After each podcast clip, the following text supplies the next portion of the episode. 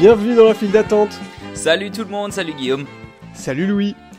Dans le monde des parcs, il y a les parcs d'attractions, qui, comme leur nom euh, l'indique fort judicieusement, sont des parcs euh, dans lesquels on trouve des attractions.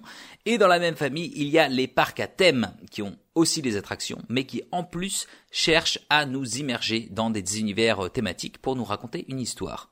Mais comment donc racontons une histoire dans un environnement réel, tangible, grandeur nature, à 360 degrés et où les visiteurs sont libres de se déplacer à leur rythme et d'aller là où bon leur semble? C'est ce qu'on va découvrir ensemble aujourd'hui avec un expert en la matière.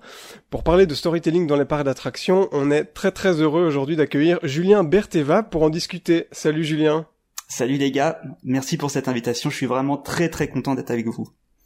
Eh ben, ça nous fait super plaisir de t'avoir. Merci beaucoup d'être là. merci.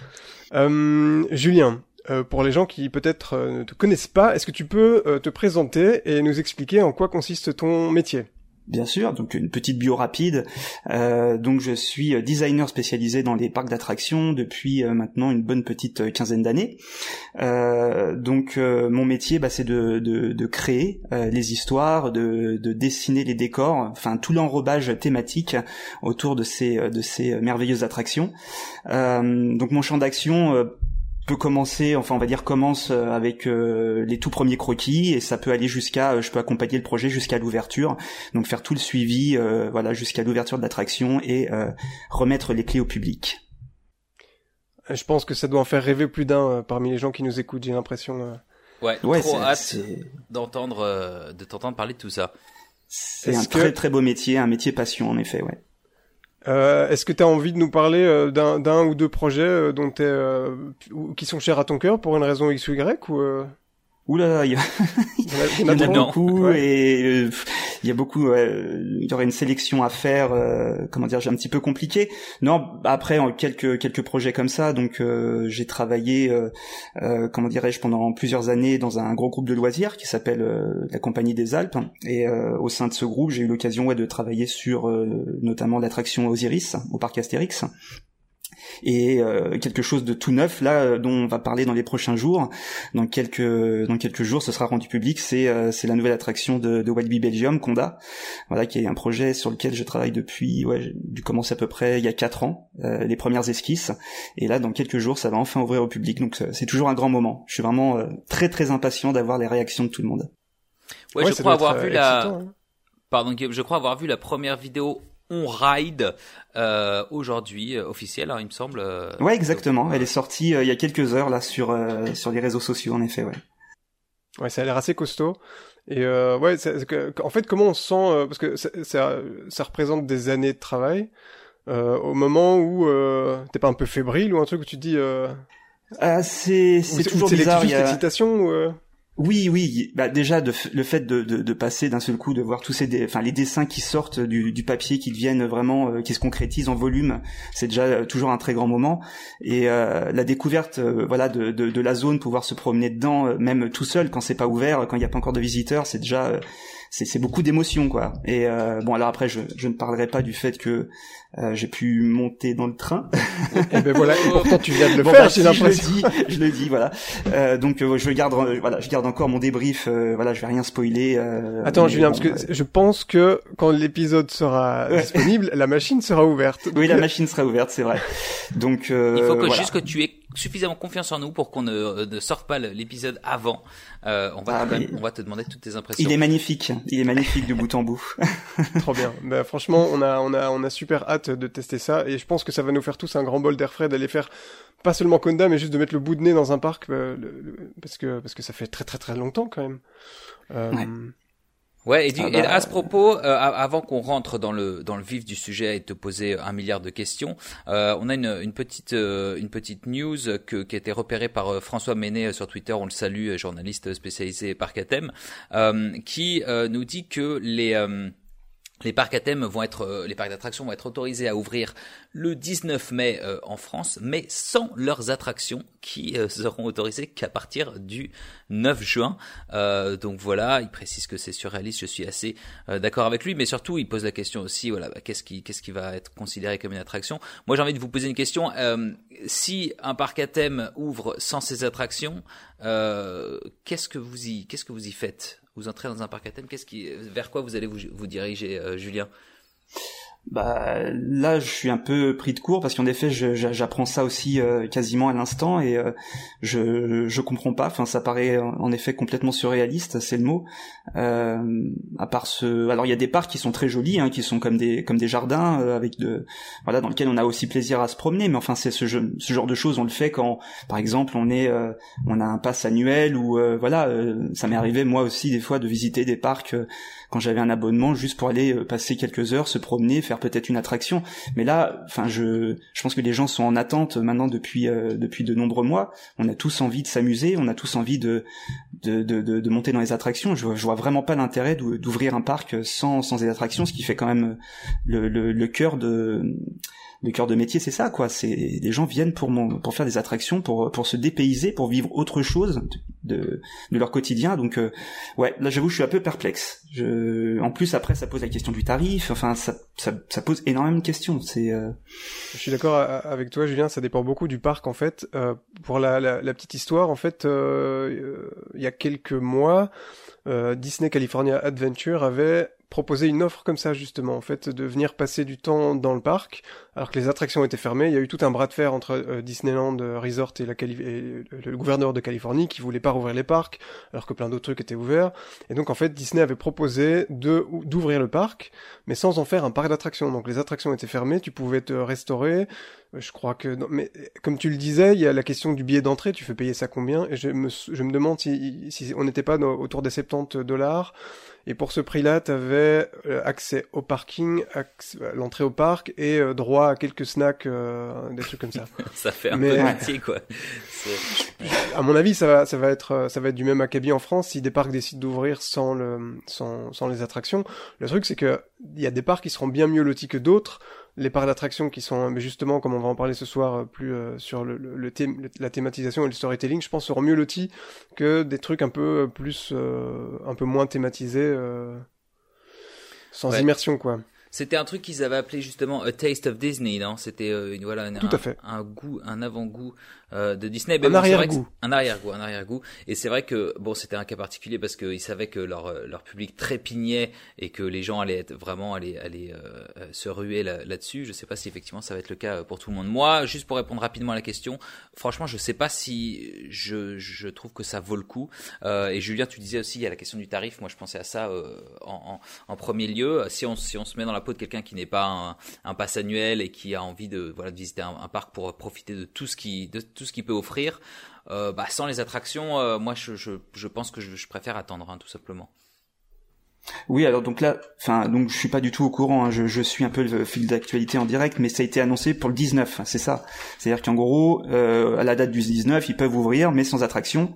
Ouais. La vraie question, c'est de savoir ça, enfin, ça va durer combien de temps cette histoire de sans attraction, quoi. Jusqu'au 9, euh, jusqu'au 9 juin, donc bah tu vois un mois exactement, ouais, quatre semaines. C'est pas rien quand même un mois. ouais. ouais. Bon, on devrait, on devrait quand même préciser que euh, là, c'est ce qui est annoncé à l'heure où on enregistre le podcast. Euh, le jour où on sortira le podcast, peut-être que ça aura déjà un petit peu changé. Je pense à un truc parce qu'en même temps on brainstorm hein, aussi. On, voilà, ce soir. On va envoyer nos idées à Macron. Je, me demandais si, alors c'est vrai qu'ils sont un peu pris de court. Je pense que, à mon avis, si ça avait été annoncé euh, un petit peu plus en amont, peut-être qu'ils auraient pu réfléchir à quelques plans B ou autres.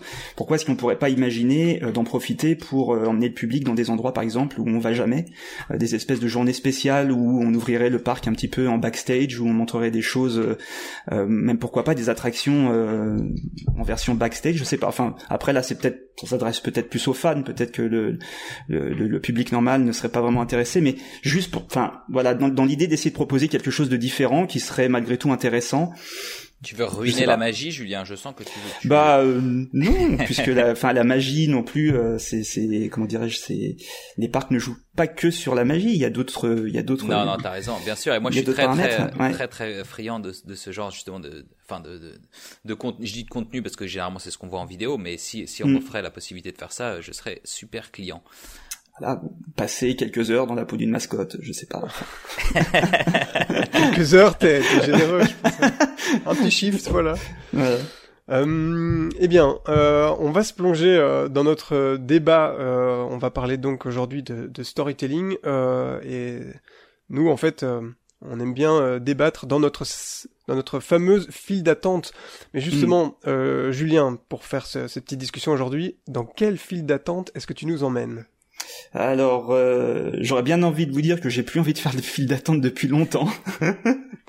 que maintenant que je gagne un peu d'argent, je m'achète des tickets qui me permettent de ne plus aller dans des files ah d'attente.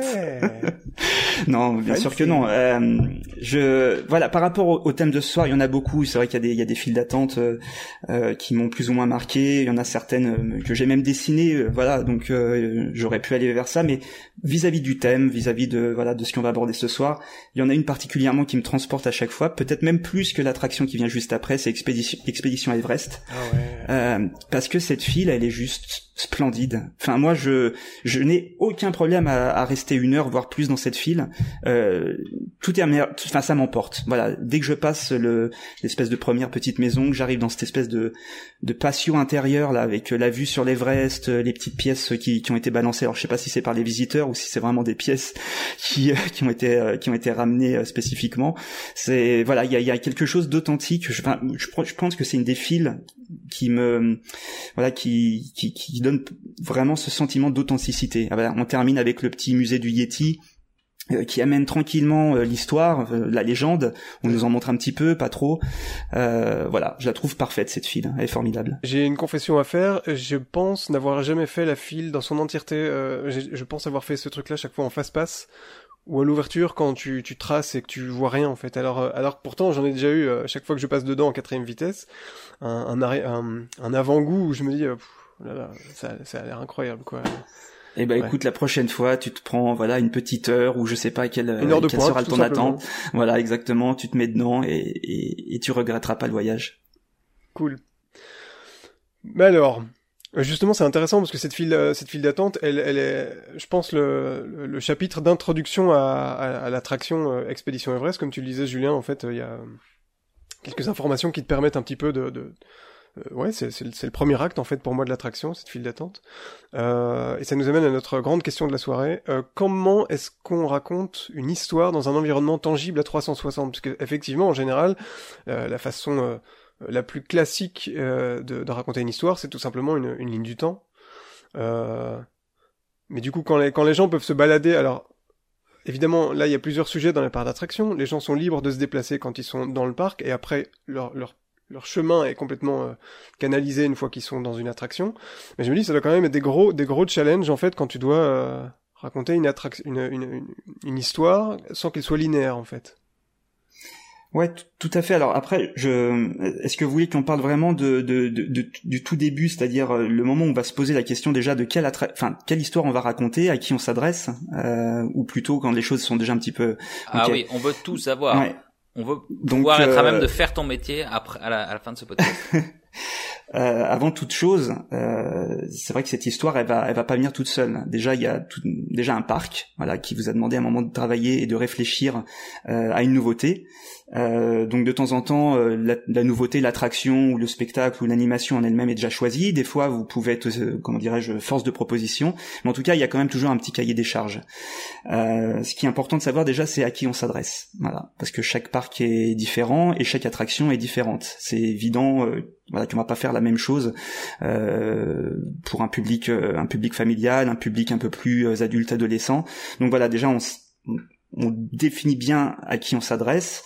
Euh, ensuite, il y a, euh, comment dire, tout ce qui est euh, les premières recherches, euh, parce qu'on va commencer à gratter un petit peu, essayer de comprendre comment est-ce qu'on peut vendre cette attraction publique, qu'est-ce qui va faire qu'à un moment donné les gens vont être embarqués dans une dans cette aventure, pas simplement venir faire un tour de manège, mais vraiment être embarqués dans une histoire.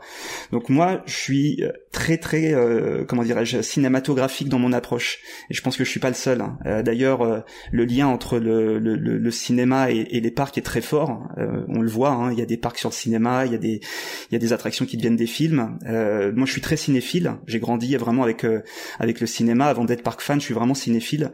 Et mon processus, voilà, euh, est très très proche en fin de compte de ce qu'on peut de ce qu'on peut trouver dans le cinéma. Donc, ça passe toujours par une, une espèce de d'introduction. ensuite, voilà, on commence à, à avoir plusieurs plusieurs chapitres, enfin plusieurs actes finalement dans la construction de l'histoire. Mais tout commence par un visuel fort. Voilà, ça c'est c'est vrai que c'est important. Il faut euh, il faut définir un univers euh, qui soit fort, qui soit attrayant. Il faut pas se couper d'une partie du public, donc il faut faire très attention au thème euh, qu'on va choisir, qu'on va travailler. Il faut que ce soit quelque chose de suffisamment euh, fédérateur pour tout le monde. Et ensuite, eh ben on va on va on va dérouler à la manière d'un film, à la manière d'un scénario. Euh, on va commencer à, à réfléchir au tout premier, au tout premier, comment dirais-je, pas du visiteur. par exemple, si on conçoit une nouvelle attraction, avant même de rentrer dans la file d'attente, pour moi, c'est l'environnement avant l'attraction qui, qui, qui, est important. Euh, C'est-à-dire, euh, si je donne un petit exemple rapide, je sais pas si vous avez vu la, la, version euh, de la zone Harry Potter au Japon, à Universal Studios au Japon. J'adore cette espèce de forêt qu'on traverse avant d'arriver euh, vraiment euh, dans le village. Voilà, exactement. Alors je pense que c'est une question de master plan. Ils pouvaient pas faire autrement que de mettre la zone ici. Il fallait habiller un petit peu cette espèce de corridor qui nous emmène à l'attraction. Mais je trouve que c'est un plus énorme, vraiment. Cette espèce de petite balade qu'on fait au milieu de la forêt, on commence à apercevoir les tours du château au loin. Il y a une voiture, euh, je sais plus comment elle s'appelle, la voiture du film, là, qui est encastrée dans un dans un sur un dans un, arbre, voilà exactement ouais.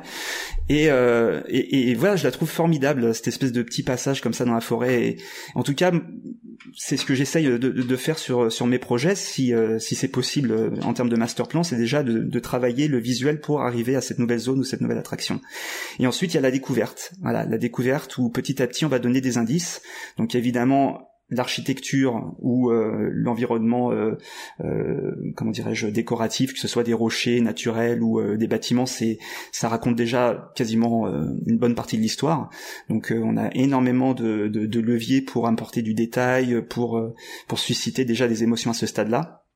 Et ensuite, une fois qu'on va commencer à rentrer dans la file d'attente, là on va pouvoir comment dirais-je prendre le visiteur par la main et l'emmener vraiment dans notre histoire euh, en, en, révélant les choses petit à petit euh, dans la file d'attente. Après viendra le grand moment, le voilà, de, de monter dans l'attraction, le post-show s'il y en a. Ça peut être aussi euh, intéressant de travailler le post-show, notamment pour ce, ce, petit moment d'accalmie. Voilà, on est on est encore dans l'émotion, on vient sortir de la, de, on vient de sortir de l'attraction et on doit partager avec sa famille, avec ses amis, un petit peu ce qu'on a vécu. Donc c'est aussi intéressant de travailler cet environnement-là. alors on peut sortir tout de suite dans une boutique, mais de temps en temps, il peut y avoir aussi, pareil, de, des espèces de grandes promenades qui qui, nous font euh, qui, qui permettent un petit peu de, décompresser. Voilà. Je parlais tout à l'heure de l'entrée qui est presque un sas euh, un sas de, de, décompression pour rentrer dans l'histoire, mais aussi on l'a aussi à la sortie de l'attraction. J'avais presque oublié que ça existait les post-shows en fait. On n'en voit pas souvent. Hein. Non, il y en a. C'est vrai qu'il y en a, il y en a pas tant que ça, mais plus qu'un post, un post show euh, vraiment euh, matérialisé avec une salle ou des décors et tout ça. Moi, je pense plus à voilà cette petite balade là, euh, voilà en sortant du quai, on retombe pas tout de suite, comment dirais-je, au milieu de la foule. Et j'aime bien ce petit moment, ce petit moment de débrief. voilà, on partage son expérience, c'est tout chaud, c'est tout, c'est tout frais. Alors soit on a envie de courir tout de suite et la refaire, soit voilà on est bien et on a envie de passer à autre chose, vers la prochaine aventure. C'est marrant ce que tu dis pour pour ça. Déjà, euh, ça, ça me pratiquement mis la larme à l'œil. J'ai envie de retourner dans une attraction euh, tout de suite. Euh, mais par rapport au, tu faisais ce parallèle avec le cinéma et c'est vrai qu'on a on a alors le cinéma c'est généralement c'est assez court, mais quand on sort de la salle, il y a toujours ce petit couloir aussi qu'on emprunte et on, on, partage à chaud nos premières impressions sur sur le film. J'ai l'impression que c'est assez similaire quoi. Ah, c'est tout à fait similaire. C'est vrai que la vraie, la vraie différence, c'est, on le disait tout à l'heure, c'est qu'on est dans des environnements à 360, donc euh, on est, on est vraiment actif, on est euh, dans un, dans un, presque dans un, un jeu de rôle. Euh, ça, c'est quelque chose dont on pourra parler tout à l'heure, mais c'est la façon dont le statut qu'on donne aux visiteurs. Euh, c'est qu'à un moment donné, voilà, on n'est pas juste visiteur d'un parc d'attractions. Selon les zones ou les attractions vers laquelle on se dirige, on va, on peut changer de rôle. C'est ça qui est, qui est rigolo finalement. Les parcs, c'est comme des gros, euh, des grosses aires de jeu, hein, les aires de jeu pas trop thématisées qu'on a connues enfant. Bah, les parcs, c'est une version plus plus, et on fait tout justement pour titiller euh, l'enfant qui, voilà, qui dort encore au fond de nous. Donc il y en a certains, bah, ça marche tout de suite dès qu'ils ont les pieds dans un parc. C'est, je veux dire, ils retombent totalement en enfance. Il y a d'autres visiteurs qu'il va falloir un petit peu bousculer, brusquer un petit peu plus, mais généralement les gens sont dans un état d'esprit euh, très très particulier dans un parc. Ils viennent pour s'évader, ils viennent pour s'amuser et ils sont euh, ils se permettent des choses même qui qui, se permettraient pas dans la vie euh, normale quoi. Mais quoi donc? Bah, euh, par exemple, se déguiser, de, choses toutes bêtes, mais on le voit de plus en plus dans les parcs. Et on parlait de, jeux de rôle, euh, voilà, dans les dans les dans des parcs où il y a les grosses licences, les grosses IP qui ah. ont été qui ont été qui ont été mises en scène, que ce soit Harry Potter ou Star Wars. C'est c'est hallucinant de voir le nombre de gens qui qui se prêtent au jeu du déguisement. même moi, qui suis plutôt un peu introverti, je, je me demandais, je, voyais leur cap là, Harry Potter, j'ai trouvé super belle, super bien fait. Je me suis dit, moi, allez, pourquoi pas. Mais en fait, non. j'ai l'impression que le, public européen commence à devenir de plus en plus mûr pour jouer le jeu, en fait, avec les déguisements, etc. On le, on le voit un petit peu dans... On est un public assez timide. ouais, c'est vrai qu'aux États-Unis, là-dessus, ils sont, ils rentrent plus facilement euh, euh, dans le jeu. Euh, en, en, Europe encore, et notamment en France, on est encore un petit peu timide des fois pour participer, mais, mais je pense que c'est en train de changer. Ouais. Je voulais te, te, poser une question, Julien, et je fais une petite parenthèse, comme, comme tu parlais de, de ce petit sas de, de, après l'attraction. Euh, Est-ce que toi, en tant que designer d'attraction, tu t'es déjà euh, faufilé euh, comme une petite souris pour euh, écouter un petit peu ce que les gens disent à la sortie d'une attraction sur laquelle tu as travaillé? Je pense à ça parce que j'ai eu la chance d'aller faire Mickey et Minnie Runaway Railway. J'étais sur place le jour de l'ouverture et le matin, quand on a fait l'attraction, il y avait toute une, il y avait une vingtaine de personnes de, de Imagineering visiblement qui étaient là et qui, qui étaient, enfin, qui étaient. Il y avait Mickey qui écoutait aussi? il y avait Mickey dans l'attraction, mais je crois pas qu'il a travaillé sur cette attraction. Il travaille dedans tous les jours. Euh. Mais euh, est-ce que toi, t'as as déjà essayé d'écouter un peu ce que les gens disent à la sortie d'un truc sur lequel t'as travaillé, ou tu préfères fermer les yeux et surtout pas euh, t'encombrer avec non, mais je, pense que ça fait partie du métier. Au contraire, d'avoir le feedback, c'est ultra important. J'aime bien aller dans la file d'attente avec les visiteurs, d'être avec eux dans la file, d'écouter tout ce qu'ils ont à dire. Donc vraiment faire le trajet visiteur avec eux et, euh, et d'avoir le, le, débrief à la fin, c'est précieux. C'est vraiment précieux. Euh, c'est ce qui va permettre de comprendre voilà ce qui ce qui a été ce qui a vraiment marché, ce qui a retenu l'attention des gens, ce qui a un petit peu moins marché euh, des fois, on n'est pas, euh, on réussit pas tout du premier coup. Euh, les attractions, c'est vrai que quand elles sont livrées, il faut des fois c'est un travail qui est encore en cours d'amélioration. Surtout la première année il y a plein de choses qu'on revoit et qu'on améliore pour l'année suivante. Donc non le feedback c'est absolument essentiel hein, c'est clair c'est quelque chose auquel vous pensez quand vous créez, toi quand tu designes une attraction, de laisser de la place à une évolution potentielle, à, des, à des, des espaces où, ouais voilà, une, une flexibilité? Ouais, toujours. Et euh, bah déjà, il y a des choses. Euh, bon, c'est évident hein, quand on dessine, euh, quand on travaille sur un projet, il y a des choses qui vont pas se faire pour des pour des questions de temps, pour des questions de budget. donc tout ça a été dessiné. après, il reste juste à savoir est-ce qu'on peut les réaliser l'année suivante? Est-ce que du coup, on peut voilà redébloquer un peu de budget pour essayer de terminer les choses, de rajouter du détail, voilà. Mais ou alors des fois, on sait pas du tout, mais on laisse, par exemple, dans, si on parle de master plan voilà, quand on, commence à placer, euh, à créer une zone et qu'on place les différents éléments entre eux, on va peut-être pas tout boucher. En effet, on va laisser un endroit où potentiellement on pourra faire partir une allée pour une extension, ou euh, même euh, c'est un master plan qui a été dessiné sur plusieurs années, donc on sait déjà où on ira les années suivantes. Donc oui, oui, on est, il faut toujours, toujours laisser de la place pour l'amélioration, essayer de, de, pousser le projet le plus loin possible dans la limite du possible. Tu parlais tout à l'heure de, de, de l'entrée en matière avec, tu sais, les chemins qui te permettaient d'arriver euh, dans la zone Harry Potter avant d'y être et que ça, il y avait un, bon build-up et puis, euh, puis même après l'attraction, euh, un, petit sas de, décantation, etc. Je trouve ça intéressant. Euh, et en fait, il y a, une question que, que, que je me posais. Est-ce que ta narration doit toujours être explicite? C'est-à-dire avec un début et une fin j'ai l'impression quand je vois l'évolution euh, que c'est on est de plus en plus dans les attractions immersives donc les dark rides et tout ça notamment chez Disney Universal Efteling euh, euh, enfin les ouais les, grands narrat les grands parcs qui qui font, font de la narration. Ils sont de plus en plus sur des trucs où il y a vraiment un fil conducteur de A à Z où tout est très expliqué ou très explicatif. Et quand tu regardes des modèles un peu plus anciens comme euh, Pirates des Caraïbes ou euh, Haunted Mansion en fait on était plus sur une succession de petites vignettes qui te faisaient passer euh, une c'était plus une évocation, plus qu'une vraie narration avec euh, euh, une résolution à la fin et des trucs comme ça. Euh... Oui, vas-y. Te... Euh, bah écoute, en fait, il y a, pour moi, il n'y a pas une formule, enfin une, une, formule préétablie par rapport à ça. Et je pense que c'est vraiment lié aux, à l'attraction que sur laquelle tu vas travailler. moi personnellement, le, comment dirais-je, j'aime bien laisser une place aux visiteurs. C'est-à-dire qu'il faut pas bloquer, il faut pas boucher totalement notre histoire. Il faut pas la verrouiller parce que je pense que c'est très très important que le visiteur puisse prendre sa part dans cette histoire-là. Et donc en effet, il y a des attractions extrêmement narratives qu'on suit comme un film. Hein, c'est exactement ça, sauf que lieu d'être dans un siège immobile, on est dans un dans un chariot. c'est super, ça marche ça marche du tonnerre. J'adore ça, c'est vraiment très très bien fait. Mais je suis aussi sensible à des attractions qui sont peut-être un petit peu moins scénarisées, où en effet, comme tu l'as dit, c'est une succession de, vignettes. Il y a toujours un contexte, hein. il y a toujours euh, malgré tout une, un fil conducteur, une, une storyline. Mais par exemple, dans les attractions récentes, on peut parler de Symbolica euh, à Efteling, qui est plutôt dans cet esprit-là, une succession de, de, de salles, de vignettes qui sont sublimes. Enfin, moi, j'adore cette attraction-là, et euh, ça marche, ça marche tout aussi bien. Euh, donc, euh, j'aurais tendance à dire que il n'y a pas il a pas il a pas vraiment une formule enfin à mon sens hein, il n'y a pas une formule préférable à l'autre. Euh, c'est vraiment selon l'attraction. Il y a certaines attractions surtout les dark rides on ira plus facilement vers quelque chose d'extrêmement scénarisé euh, euh, voilà on prend vraiment le visiteur par la main et puis on, on lui fait suivre l'histoire. Et pour d'autres attractions au contraire on va plus créer un contexte voilà avec une storyline dans laquelle le visiteur peut euh, on va dire euh, plonger et aussi on va dire enfin voilà prolonger prolonger euh, à sa manière un petit peu l'histoire avec son propre imaginaire. Et ça c'est c'est quelque chose d'hyper important.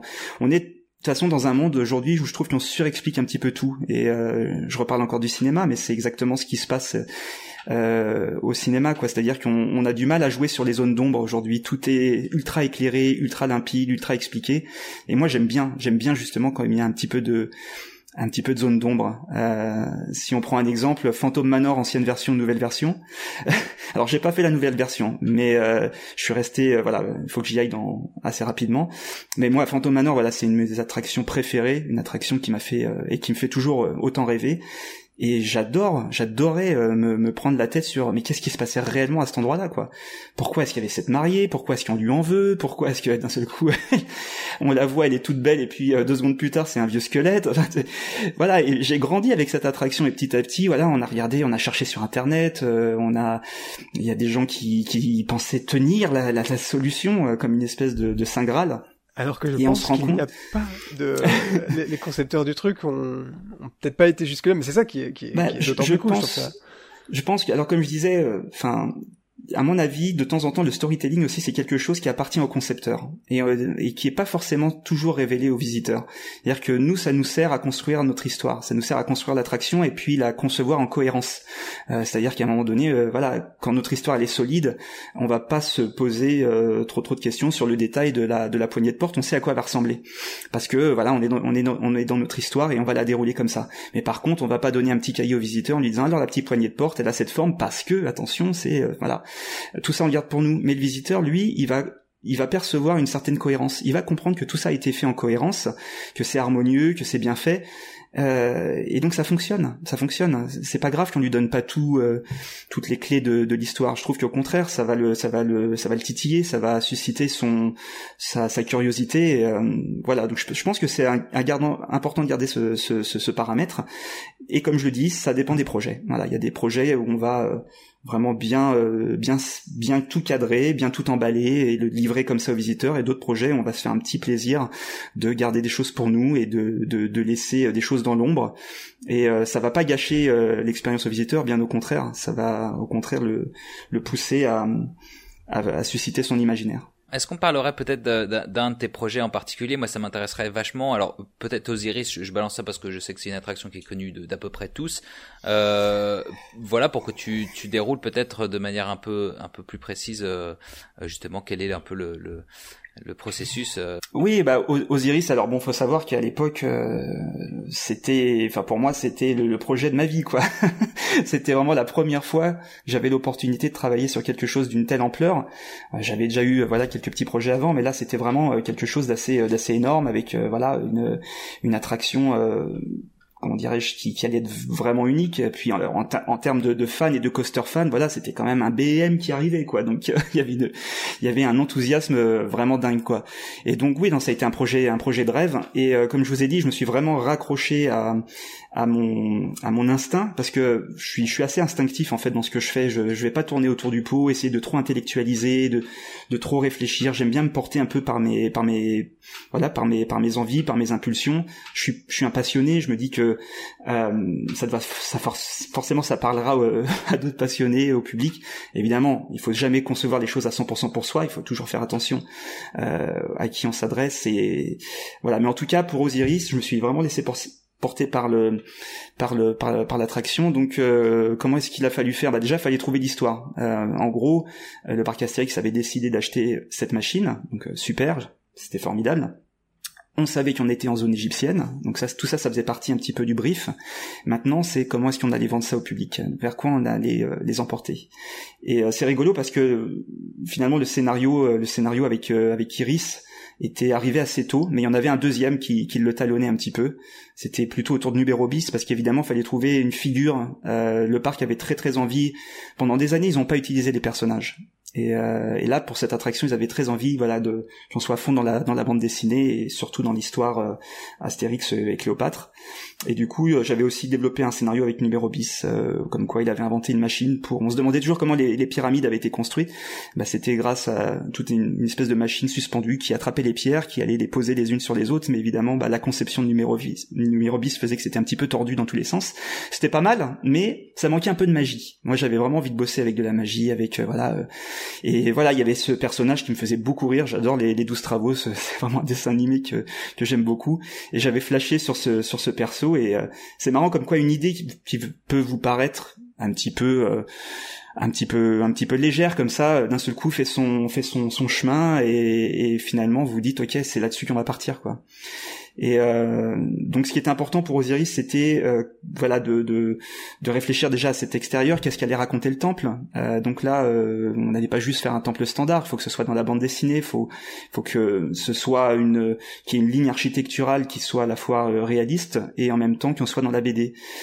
donc ce temple en fait, il existe nulle part, il c'est un mélange de deux types d'architecture, voilà que j'ai un petit peu aggloméré entre elles. Euh, dans des proportions assez classiques, euh, mais par contre, ce qui fait toute la différence, bah, c'est les petits détails, les petits hiéroglyphes, petits, les petites choses à droite à gauche. Donc euh, voilà, c'est, il a fallu commencer à, à, définir un petit peu cet aspect euh, visuel. Et pour l'histoire, l'histoire en fait, elle, elle, commence en effet dès le portail, enfin même avant d'arriver sur la place, on découvre, on a le portail qui annonce très clairement, on a Osiris et Apis en face de nous, là qui nous accueillent. La première partie de la file d'attente est assez light, on est là plutôt pour se familiariser avec l'attraction, regarder, aussi apprivoiser un peu sa peur, parce que mine de rien, il y a toujours quand même une, une certaine dose d'appréhension pour certains visiteurs, c'est pas évident, c'est quand même. File extérieure, hein. Ouais, la file extérieure. Et en fait, la narration commençait vraiment à partir du moment euh, quand on arrive dans le temple. Ça, c'était vraiment une volonté, c'est que les 20 dernières minutes, c'est là où il fallait vraiment mettre le paquet niveau histoire, parce que potentiellement c'est là où les gens vont rester plus longtemps. Même dans une journée, on va dire, assez vide, la file d'attente commençait euh, euh, à peu près à l'entrée du temple. Et euh, donc là, en fait, j'avais un petit peu saucissonné la, la file d'attente intérieure avec avec des thèmes. Donc on, on arrive dans le temple d'Iris, qui est vraiment une espèce de magicien un peu mégalomane, mais très doué, hein, très très doué, mais très mégalomane. Et donc chaque pièce avait un peu une signification donc on a vraiment euh, quand on arrive, on est on est dans son dans le dans le hall d'accueil. Euh, voilà, on vous dit euh, clairement qui, comment dirais-je qu'il va falloir patienter un petit peu. il y a quelques exploits d'Iris qui sont affichés à droite à gauche. Ensuite, on vous emmène dans la deuxième pièce, la, pièce toute rouge là, qui est le showroom. Donc là, c'est vraiment là où Iris se met un peu en scène avec sa statue, avec tous tous les exploits qu'il a accomplis jusque là. Ensuite, on va rentrer dans son laboratoire secret euh, là où il concocte finalement ses potions et définit un petit peu toutes ses formules. Et ensuite, on arrive dans la salle, ce qu'on appelait la salle. Euh, euh, j'avais donné un nom spécial, c'était la, ouais, la salle d'expérience, vraiment la salle d'embarquement, qui est vraiment la salle où, sur une grande fresque, on voit un petit peu le trajet, le trajet qu'on va effectuer. C'est vraiment voilà la, la, salle qui est dédiée à cette cette nouvelle, cette cette aventure en tout cas d'hypnose collective que nous propose Iris. Donc euh, voilà, une fois qu'on avait que le, personnage a été validé, que l'idée globale a été validée auprès du parc, euh, c'était assez facile de dérouler euh, tout ça. il a fallu un petit peu travailler le personnage d'Iris parce que dans la dans le dessin animé on le connaît pas trop. Voilà, mais on sentait déjà ce côté un petit peu, voilà, je suis je suis, très très occupé, je suis un petit peu mégalo, voilà, et donc on a poussé ce trait pour pour définir un petit peu le, le la personnalité de l'attraction. Donc euh, ça c'est voilà pour tout l'univers visuel. Ensuite il y a la musique, élément extrêmement important. Tout comme au cinéma, la musique ça peut vous emporter ou ça peut vous gâcher l'expérience. Et là moi j'avais vraiment envie de travailler sur un thème euh, vraiment très très symphonique. Hein, voilà justement avec euh, gros orchestre et tout. Et on m'a donné les moyens de le faire.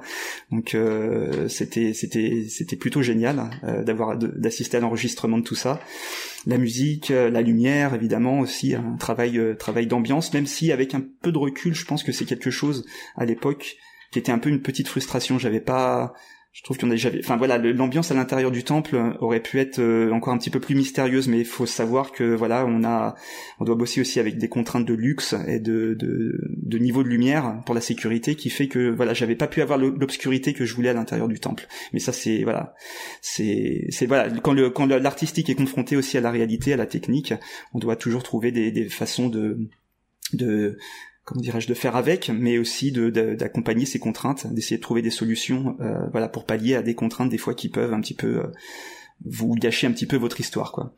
Mais ça, la, alors, voilà, la scénographie versus technique, on pourrait en faire. Euh, pour souvent, on n'est pas. Ouais. Que tu parles de, de, de, de, contraintes et de budget et de, de technique parce que. Mm.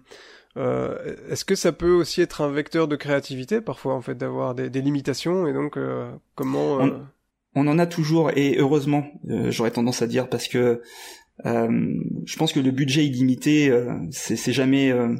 Enfin bon, déjà ça n'existe pas clairement, et ça, ça, serait pas comment dire de toute façon un projet la réalité d'un projet c'est une date butoir à un moment donné vous êtes obligé d'ouvrir un public et on peut pas on peut pas s'éterniser pendant pendant trop longtemps. Donc euh, les, les, contraintes, euh, les contraintes amènent des fois, euh, amènent des fois des, des, des idées, des, des, choses auxquelles on pensait pas du tout.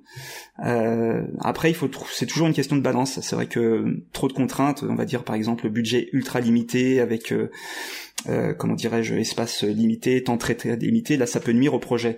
Il faut arriver à trouver un juste milieu, euh, budget, euh, temps de développement, parce que ça c'est aussi très très important. Le temps, le temps qu'on a pour développer une attraction, on a tendance aussi de nos jours à faire les choses très très vite, des fois même en retard, et ça c'est ça peut nuire à voilà, au produit final. Donc il faut il faut savoir se donner le temps de, de conception, de réflexion, mais le juste le juste milieu. Voilà, si ça dure trop longtemps, si aussi on laisse traîner un projet trop longtemps, on peut se perdre et on peut redessiner les choses 36 000 fois.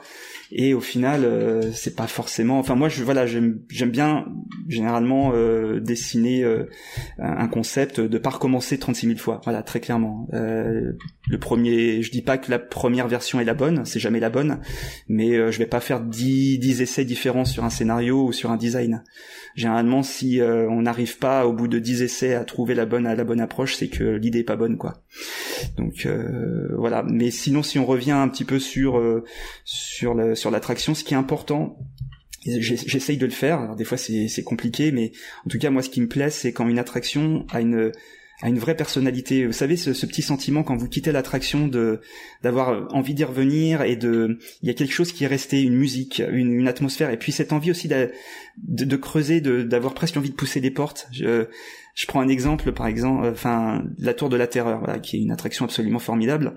Cette attraction, elle me fait Bon, déjà, elle procure une, voilà, une l'atmosphère est, est, dingue. Elle est, elle vous imprègne. Vous ressortez de là, vous avez, euh, vous avez vraiment quelque chose de, c'était voilà la musique euh, quelque chose de feutré. Enfin il y a vraiment quelque chose qui, qui, qui, qui vous a vraiment marqué. Parce que j'aime bien c'est voilà les petits panneaux signalétiques où on vous indique euh, la piscine c'est par là. Enfin des choses qui n'existent pas hein, on est d'accord. Mais ces petits panneaux moi j'adore j'adorerais en fait pousser une porte et voir vraiment la piscine derrière. Je veux dire par là que ça suscite l'imaginaire euh, d'une façon absolument incroyable.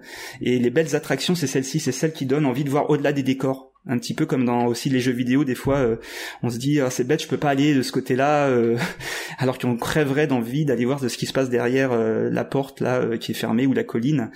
Le, enfin le, monticule voilà de verdure qui nous empêche de, de passer ou d'aller derrière de voir ce qui se passe derrière. Les belles attractions c'est celles voilà qui donnent envie de qui donnerait envie de voir ce qui ce qu'il y a derrière tout ce qu'on nous a montré de prolonger de prolonger l'univers. Et c'est des attractions qui ont de la... Pardon, j'ai ouais. Non, non, j'avais, j'avais jamais juste pensé à ces, ces, petits détails qui, en fait, euh, comme tu l'expliques, sont complètement mm. superflus dans la narration de la, de, de, de, de l'histoire, si tu veux, mais qui, en fait, euh, plus tu en mets, plus ton environnement devient crédible. Tout à fait, ça participe à sa crédibilité et euh, même si en effet ces, ces choses n'existent pas, dans ton imaginaire elles vont exister. Mm. Tu vois par exemple dans les petites ruelles euh, en perspective forcée qu'on peut avoir dans la, la, zone Harry Potter, euh, dans le comment dirais-je le passage de traverse là, c'est comme ça que ça s'appelle? Je sais plus. Euh, le chemin de traverse. Non, le chemin de traverse. Voilà, diagonale, exactement. Je trouvais plus, je trouvais plus mes mots. Quand tu es dans la zone intérieure, qui est un peu la zone des, des mages noirs, enfin un petit peu inquiétante, t'as des petits escaliers comme ça derrière des grilles qui, qui partent. On sait pas trop où ils vont. Et euh, je suis resté un quart d'heure devant cette grille. Juste à me dire, mais qu'est-ce qu'il y a derrière? Enfin, ça nous mène vers où? Euh, c'est super mystérieux. J'adore ça. Euh, j'adore, j'adore. Ça, rejoint un peu ce que tu disais sur les zones d'ombre. Bon là, c'est littéralement des, zones d'ombre. Euh, mais voilà, on, on, tu parlais de, de, narration et Guillaume, tu, tu, posais un peu la question de narration. Est-ce qu'on fait une narration linéaire ou, une narration qui est peut-être plus, euh, qui laisse euh, une part à l'imagination? Et là, là, on est en plein dedans. C'est-à-dire que tu laisses des traces, des indices, des choses qui, qui finalement font de, de ton attraction ou de, de ton land. quelque chose de plus grand que ce qu'il n'est en, en, réalité, quoi, dans, dans, dans l'imaginaire des gens. C'est exactement ça. Et c'est vraiment euh, c'est vraiment une comment dirais-je un, un, paramètre que j'aime bien euh, que j'aime bien inclure dans mes projets et que j'essaye de au maximum voilà de, de de développer de toujours voilà laisser une espèce de, de petit indice comme ça hop qui qui va pousser euh, qui va pousser à l'imaginaire. Euh, si on parle d'un autre exemple euh, d'une attraction que j'aime beaucoup, alors c'est marrant parce que c'est justement un passage où on voit absolument rien, mais pour moi à chaque fois qui me fait un effet dingue, c'est dans le, le Hollandais volant à Efteling une des premières salles quand on est dans la brume. Mais j'adore ce truc. Mm. C'est c'est tellement simple. non mais c'est c'est en plus par rapport à, mon métier c'est quand même dingue parce qu'il y a rien, il y a rien absolument Attends, rien. Tu peux nous dire euh, ce qui ce qui s'y passe du coup Alors je sais pas si si c'est bien maintenu maintenant avec le temps, s'il y a toujours cette brume et toujours cette petite lueur à l'avant de la barque. Ah ça fait longtemps que je l'ai pas fait, mais euh, mais en fait en gros euh, la barque avance dans un dans l'obscurité la plus totale et le brouillard. Donc c'est en fait on voit juste la, la lanterne à l'avant du bateau qui éclaire ce brouillard. On voit même pas un mètre devant soi mais se retrouver dans cette espèce de, de, brouillard fantasmagorique, mm. tout peut arriver à ce moment-là. C'est ça qui mm. est dingue, quoi. C'est l'imaginaire s'emballe. On est, euh, enfin moi j'étais, j'étais dingue. Euh, je, je savais pas ce qui allait surgir de l'obscurité, donc euh, euh, voilà. Après, on a une, un bateau. Enfin, c'est une projection sur un rideau d'eau, hein, je crois, qui euh, qui fait surgir le bateau. Euh, je crois. c'est marrant, tu vois, parce que je l'ai fait plusieurs fois et c'est encore assez assez trouble dans mon esprit. Et je trouve ça formidable. Voilà, je trouve que c'est assez c'est assez couillu mine de rien, parce que de proposer du vide et du rien comme ça aux visiteurs, on, est toujours là quand même essayer d'en donner au maximum aux visiteurs. On veut qu'ils ressortent heureux et d'avoir vu plein de choses. Mais là, juste cette économie de moyens était, ça dure pas longtemps. Hein, c'est mais c'est j'adore je trouve ça génial. Et d'ailleurs, c'est très rare en fait ce genre de moment euh, suspendu dans le temps dans les attractions. Moi, je, je pense à celui-là et euh, mm. il y a un, un, moment dans Flight of Passage où tout d'un coup le temps s'arrête et on te laisse c'est magnifique. Mm. On te laisse juste euh, profiter au lieu de d'y aller. Euh, on enchaîne, on enchaîne, on enchaîne, on enchaîne. C'est très très rare. Et pourtant, en fait, tu vois que ces moments-là sont ceux dont on se souvient le plus quand, quand tu entends parler les gens de, cette attraction à Efteling ou Flight of Passage. Les gens ne parlent que de ça, quoi la construction de ce film est juste euh, juste dingue. Enfin, c'est il y a, y a, un crescendo parfait, enfin un enchaînement parfait de séquences qui alternent des voilà des, des purs moments de poésie. Euh, c'est parce que c'est vraiment ça hein, quand on se pose, c'est dans la grotte là qui s'illumine. Euh, dans Flight of Passage, c'est absolument incroyable. Et puis d'un seul coup, voilà, on a ces, ces moments où on tournoie dans le vide. Enfin, c'est voilà, c'est vraiment pour moi ce film, c'est vraiment la quintessence de ce qu'on peut faire en termes de de, de, de film euh, pour un, une attraction de comme ça de simulation. J'avais envie de, te poser une question, Julien. Euh, là, on parle de d'effets sur lesquels il n'y a pas beaucoup de moyens euh, et, euh, et, ça marche très très bien. Et de l'autre côté de ce spectre, tu as des trucs enfin comme Galaxy's Edge, le Wizarding World of Harry Potter, des trucs comme ça où il y a vraiment énormément de budget.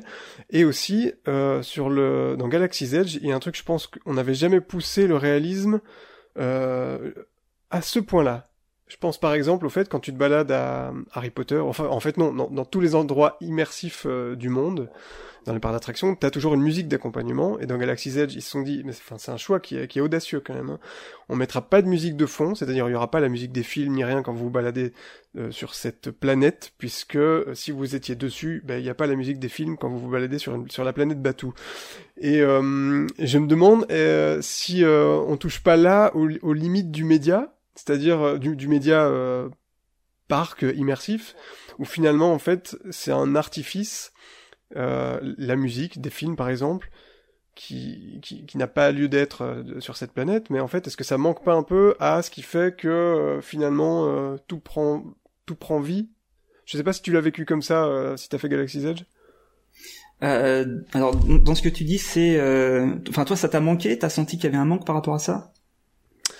Alors, moi, je t'avoue, je me suis pas spécialement posé la question en fait. C'est toute la question de la diégétique en fait, euh, un peu comme au cinéma, de dire est-ce qu'on rajoute, euh, ouais, est-ce qu'on, est-ce que, et tu le disais un petit peu au début aussi, Julien, est-ce que, est-ce qu'on, est-ce qu'on considère que le, le visiteur est, un est dans un jeu de rôle et, on, et tu lui donnes un rôle qui va devoir jouer à 100% ou est-ce que tu l'accompagnes un peu plus, Guillaume? C'est ça que tu dis avec des avec des artifices euh, comme de la musique par exemple, mais même il y a plein d'autres trucs. Tu pourras peut-être nous en parler plus, mais je sais qu'on utilise aussi les odeurs, euh, la perspective forcée. T'en as parlé. Il y a plein il y a plein d'outils comme ça.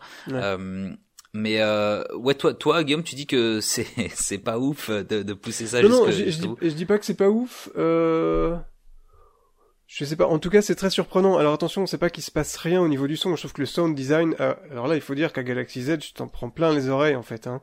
Euh, y a, y a, en fait, il y a des, un son euh, surround, je ne sais quoi, 3000.0. Enfin, je sais pas, je sais pas comment ils ont fait, mais en gros, tu, ils ont, ils ont placé tellement de baffles dans le land que tu peux entendre les avions, enfin les, les, les véhicules euh, passer au-dessus de, tes oreilles parce qu'ils ils arrivent de derrière toi et ils finissent devant. Enfin, c'est, euh, c'est assez fou. Euh, mais je me demande en fait, plus tu veux te rapprocher de la réalité, plus peut-être tu deviens trop réel et il te manque ce qui fait que un parc est aussi un endroit quand c'est bien fait dans lequel on se sent bien et, un univers un peu fantasmé ouais. contribue à ça en fait ouais. Ça m'a ouais ça m'a fait un peu bizarre ouais. Mais, mais je trouve ça audacieux mais surprenant. J'ai trouvé l'approche vraiment euh, vraiment très intéressante. Euh, ils, ils, ont pu se permettre ça parce que mine de rien, c'est vrai qu'il y a un univers euh, au-delà de la musique, un univers sonore très spécial dans Star Wars, comme tu dis, les, les sons des vaisseaux, euh, les bips des droïdes. Enfin, il y a, y a tout un langage euh, voilà sonores euh, qui sont euh, voilà distillés dans tous les films et qui qu'ils ont exploité en fin de compte dans la zone au lieu d'avoir tous les, les, thèmes de John Williams. Et c'était moi en tout cas j'ai trouvé que c'était plutôt plutôt intéressant. Après voilà moi je, je, suis amené là je travaille en ce moment là sur un projet où il y aura pas du tout de musique dans la zone. C'est spécifique à l'attraction spécifique au parc. C'est un choix c'est un choix total et qui s'est imposé sans même y réfléchir. C'est c'est à un moment donné, on s'est dit, bah non, il n'y a pas besoin de musique pour pour cette attraction là. Euh, on va faire, euh, on va apporter l'histoire d'une d'une autre façon. Euh, les, on sera plus dans des bruits de craquement, des choses de roches. oh mais quel teasing, quel teasing. oui, quel teasing. Ah, oui, non mais hein. c'est, je peux je peux en parler. C'est le, le, le, projet sur lequel je travaille à Vulcania qui est la comment dirais-je le la première fois, euh, enfin la première montagne russe, euh, voilà installée au parc. Donc, euh, mais ça peut pas se réduire qu'il y ait une seule montagne russe. C'est vraiment une expérience complète. On n'a pas mis ça là par hasard. C'est que ça va vous faire vraiment vivre quelque chose en lien avec un thème, un thème, voilà très. Est-ce que ce serait pas les volcans compatible eh ben non, c'est pas des volcans, ah, c'est des, des, séismes, des tremblements de terre, voilà. Donc on est sur les phénomènes terrestres et, et voilà. Et je, je trouvais que c'était, enfin c'était incongru d'avoir une musique composée pour ça. C'est déjà un thème qui est très particulier, euh, qui est délicat, euh, voilà, qui, demande beaucoup de réflexion et une approche très très particulière par rapport au site. Et, euh, la musique là, ça marchait pas. Enfin, je veux dire, ça n'aurait pas fonctionné du tout dans cet environnement-là.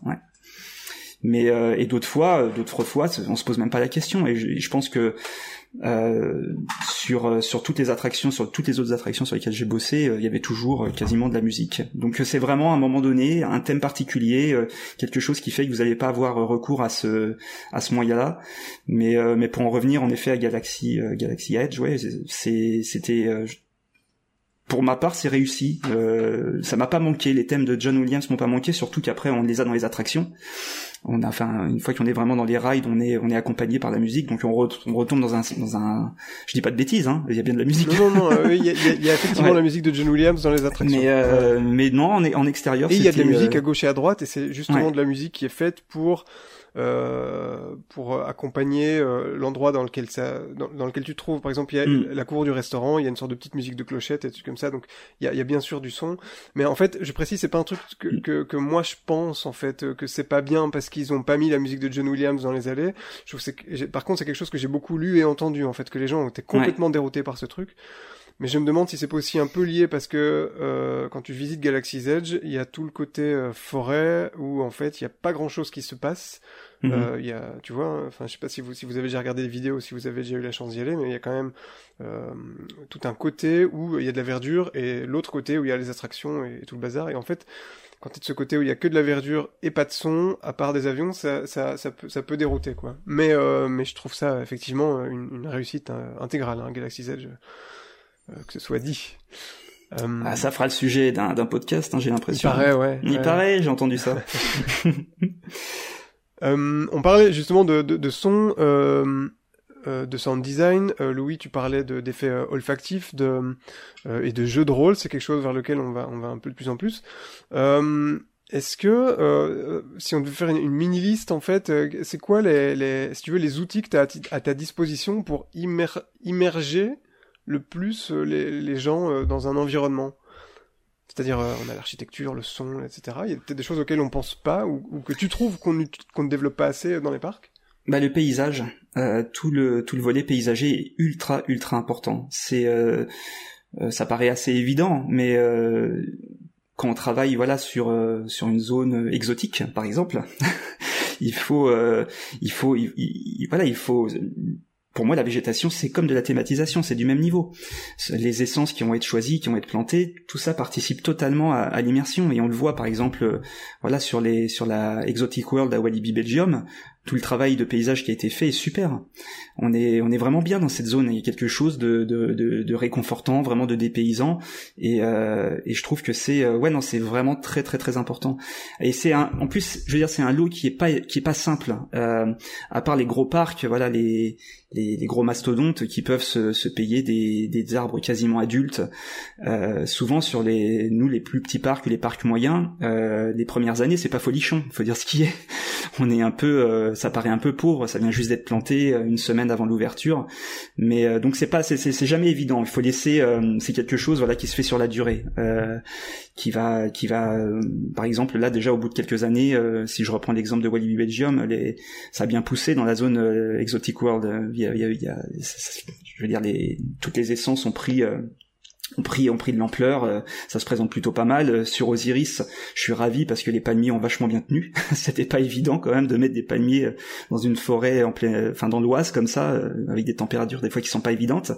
Et je me souviens encore, d'ailleurs à cette époque, on avait été dans des serres en Espagne euh, pour euh, choisir. Non, c'était en Italie, pardon.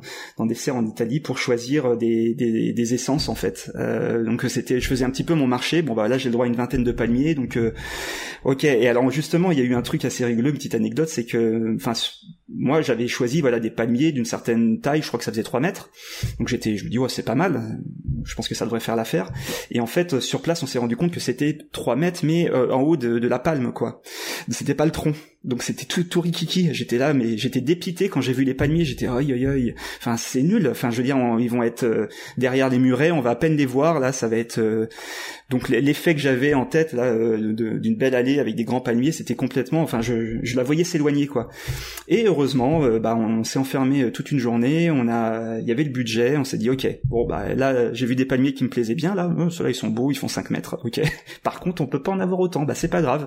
On a repris de petits plans et puis bah c'est un petit peu le jeu des des, des vases communicants quoi. On en a un petit peu retiré ici, un peu rajouté là et au final j'ai eu mes palmiers peut-être un petit peu moins que prévu, mais au moins border euh, en bordure des deux allées là qui mènent au temple, j'avais exactement ce qu'il fallait, donc j'étais bien content. Donc ouais non c'est très très important le paysage, vraiment. C'est enfin moi je soupçonnais pas, euh, je pensais que euh, typiquement ton, ton, ton champ d'action ou ta connaissance quand tu fais ce métier-là, c'était bah, des, des questions de, de, de master planning, de, Mm. design, d'architecture, euh, même de dessin. euh, mais en fait, c'est encore 3 millions d'autres trucs. C'est-à-dire là, tu, tu, tu es en train de parler, tu dois être jardinier aussi, quoi. Parce que Alors après voilà, le truc c'est de bosser avec euh, des gens qui connaissent euh, bien leur métier. Moi c'est j'ai vraiment pas la main verte, mais je suis sensible à ça. Évidemment que ce que tu vas mettre comme euh, essence de plante ou de fleurs, ça va raconter quelque chose aussi. C'est euh, c'est absolument ouais c'est absolument évident. Donc euh, là notamment bah là sur sur Vulcania, c'est c'est exactement ça. C'est ça a été le même process, c'est-à-dire qu'il a fallu réfléchir un petit peu aux essences qu'on qu'on mettait autour de l'attraction, euh, la façon dont aussi on allait un petit peu euh, comment dirais-je créer euh, des des euh, du, volume avec euh, avec la terre en faisant des, des espèces de, de, mouvements de terrain voilà qui allaient aussi participer au thème. Donc euh, remblayer à certains endroits au contraire faire des tranchées creuser des tranchées à d'autres endroits. Et je suis très content d'ailleurs de à ce niveau-là parce que souvent comment dirais-je quand il y a des, des coasters qui qui qui, qui s'enfoncent un petit peu dans le sol ben on a recours à des voilà des tranchées bétonnées qu'il va falloir habiller de faux rochers voilà. Mais là non on a travaillé vraiment avec comment dirais-je, des, le terrain. On a vraiment creusé, on a retrouvé de la roche, et euh, donc euh, ça, donne un aspect super naturel. Et c'est, il n'y a même pas besoin de faire du béton projeté ou quoi que ce soit. On a vraiment joué avec euh, les rochers naturels qui étaient présents sur site. Donc ça, c'est, c'est vraiment très chouette. Donc si après sur les autres les autres moyens, bah, évidemment on parlait un petit peu des odeurs tout à l'heure. Alors moi je j'ai jamais trop trop bossé avec ça. Euh, on avait pensé en mettre à un moment donné sur euh, sur un sur un projet euh, qui s'est pas réalisé, mais sinon euh, oui ça participe. Hein. Par exemple, j'adore les, les pirates les pirates d'Europa Park et il y a une odeur particulière dans cette attraction. Ça sent un truc particulier euh, des huiles essentielles ou j'en sais rien. Et, euh, et c'est rigolo tu t'en enfin tu t'en souviens quand tu le fais quand tu refais l'attraction tu reviens euh, un an plus tard enfin tout tu te dis bah tiens voilà c'est ce cette petite odeur spécifique ou alors l'odeur de la fumée du rock'n'roller coaster je crois que ça il y avait certains fans Disney fans qui se qui se shootaient avec cette, cette fumée. il y a tout un culte d'ailleurs alors je pense surtout aux États-Unis autour des odeurs notamment de Disney euh, et, des gens qui vendent des bougies ou d'autres produits euh, parfumés. Euh, alors c'est dingue parce qu'ils ont maintenant une ligne assez étendue où c'est pas non, seulement les attractions. Donc t'as as bougies parfumées Pirates des Caraïbes ou ah Small World, etc. Mais t'as aussi même les hôtels, alors lobby de tel hôtel. donc c'est c'est fou. Je, je, à chaque fois je, je, suis assez bluffé par la créativité des, des gens. Il y a des petites bougies. Ah super. Maintenant que j'y pense, je vous posterai ça en, en commentaire ou quelque part. Mais il y a des petites bougies thématisés euh, en plus en forme d'attraction que j'ai trouvé très récemment qui sont incroyables. Ah C'était pas toi Guillaume qui avait posté ça Si si ah, et, je serais incapable d'allumer cette bougie parce qu'en fait les, les, mini attractions c'est des trucs d'Epcot et du Magic Kingdom etc. Dès le moment où tu allumes la bougie c'est de la cire donc tout fond. Mais mais c'est super mignon et voilà c'est plus euh, euh... mais c'est marrant parce que le truc olfactif en fait j'ai l'impression que c'est euh, quelque chose qui, qui, marque vraiment les gens en fait. Et euh, il y a même un, un culte sur l'odeur de l'eau de Pirates des Caraïbes quand tu rentres dans le building, tu vois, dans, dans le dans l'attraction. Et euh, ouais, là, ça sent la piscine quand même. Oui, ça, sent, la piscine. Si, si, concrètement, c'est ça. Alors, ça sent la piscine, mais alors il y a un petit twist. Il y a ah. toute une vidéo euh, de Rob Plays. Il a changé de nom récemment, euh, le youtubeur Rob Plays que j'aime beaucoup. Qui et en fait, c'est Midway quelque chose maintenant, je pense. Ah oui, c'est ça, t'as raison. Euh, et qui a fait une vidéo sur cette sur cette odeur là et en fait euh, il se trouve que mais tu dois savoir ça Julien euh, dans les piscines on, utilise de la chlorine et euh, dans les parcs pour une raison qui du, coup euh, que j'ai oublié maintenant ils utilisent de la bromine. Et alors c'est tout ce, ce, débat enfin pas c'est pas un débat mais en tout cas tout ce culte autour de la bromine parce qu'apparemment ce serait ça qui qui est donc un autre agent nettoyant ou de, de, de l'eau qui est peut-être un peu moins abrasif. Et ce serait ça qui donne cette odeur si particulière au ride aquatique de Disney, euh, It's a Small World, euh, Pirate, etc.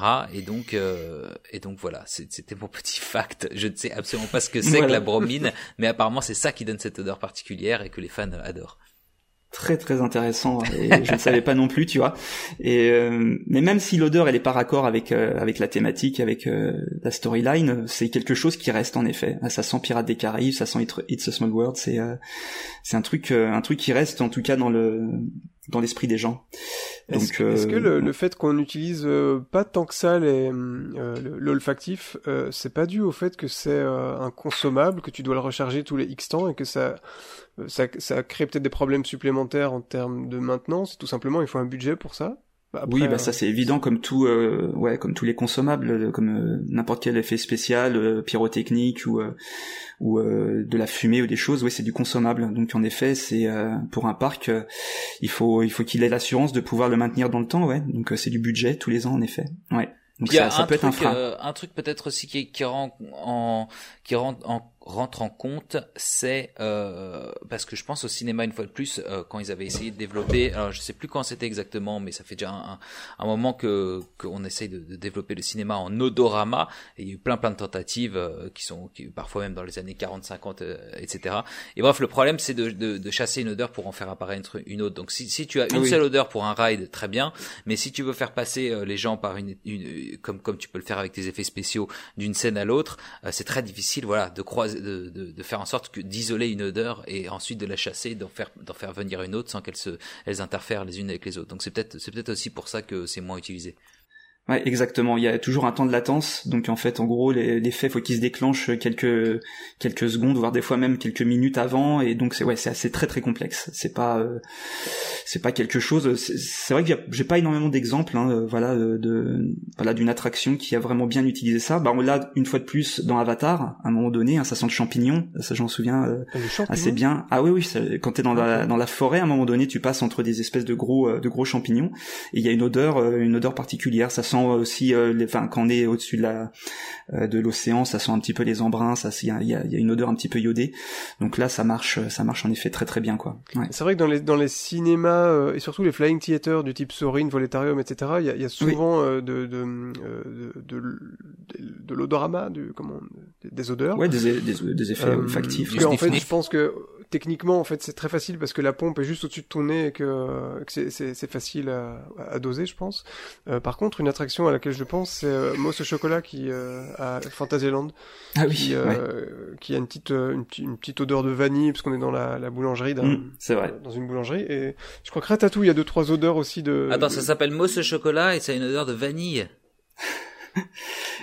mais l'odeur du chocolat est pas facile à reproduire en fait. Ça sent des fois pas très bon. Non mais c'est vrai. Ok ok. Ouais, euh, J'avais été dans un magasin comme ça de produits dérivés une fois de, de chocolat et j'avais j'avais essayé une espèce de, de baume à lèvres là qui avait un, qui était absolument horrible. Ça avait ça avait rien de chocolaté du tout.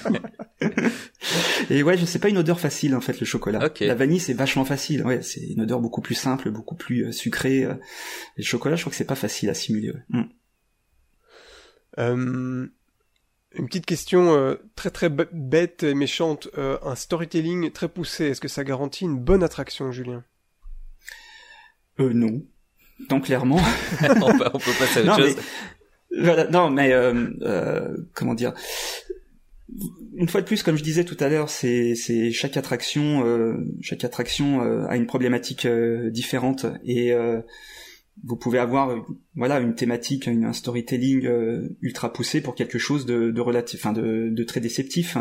Euh, vraiment, euh, voilà, un storytelling à un moment donné, on vous emmène dans des studios, voilà, de, de télé pour rencontrer un, un, animateur américain super célèbre qui vous emmène faire un tour de ouf dans New York, dans des petits bolides.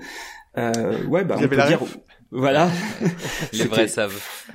Non, mais là, on peut pas, on peut pas nier qu'il n'y a pas un storytelling derrière, mais c'est juste que le résultat est, est vraiment mais quoi. C'est, c'est pas voilà. Et à contrario, vous avez des, ouais, des attractions qui, comme je disais, qui ont pas forcément une histoire euh, hyper hyper développée. On est plus dans dans le contexte et puis dans le voilà un fil rouge et euh, qui marche, euh, qui marche vraiment du tonnerre quoi. si je prends un exemple J'en ai pas qui me en fait. Faut que je réfléchisse.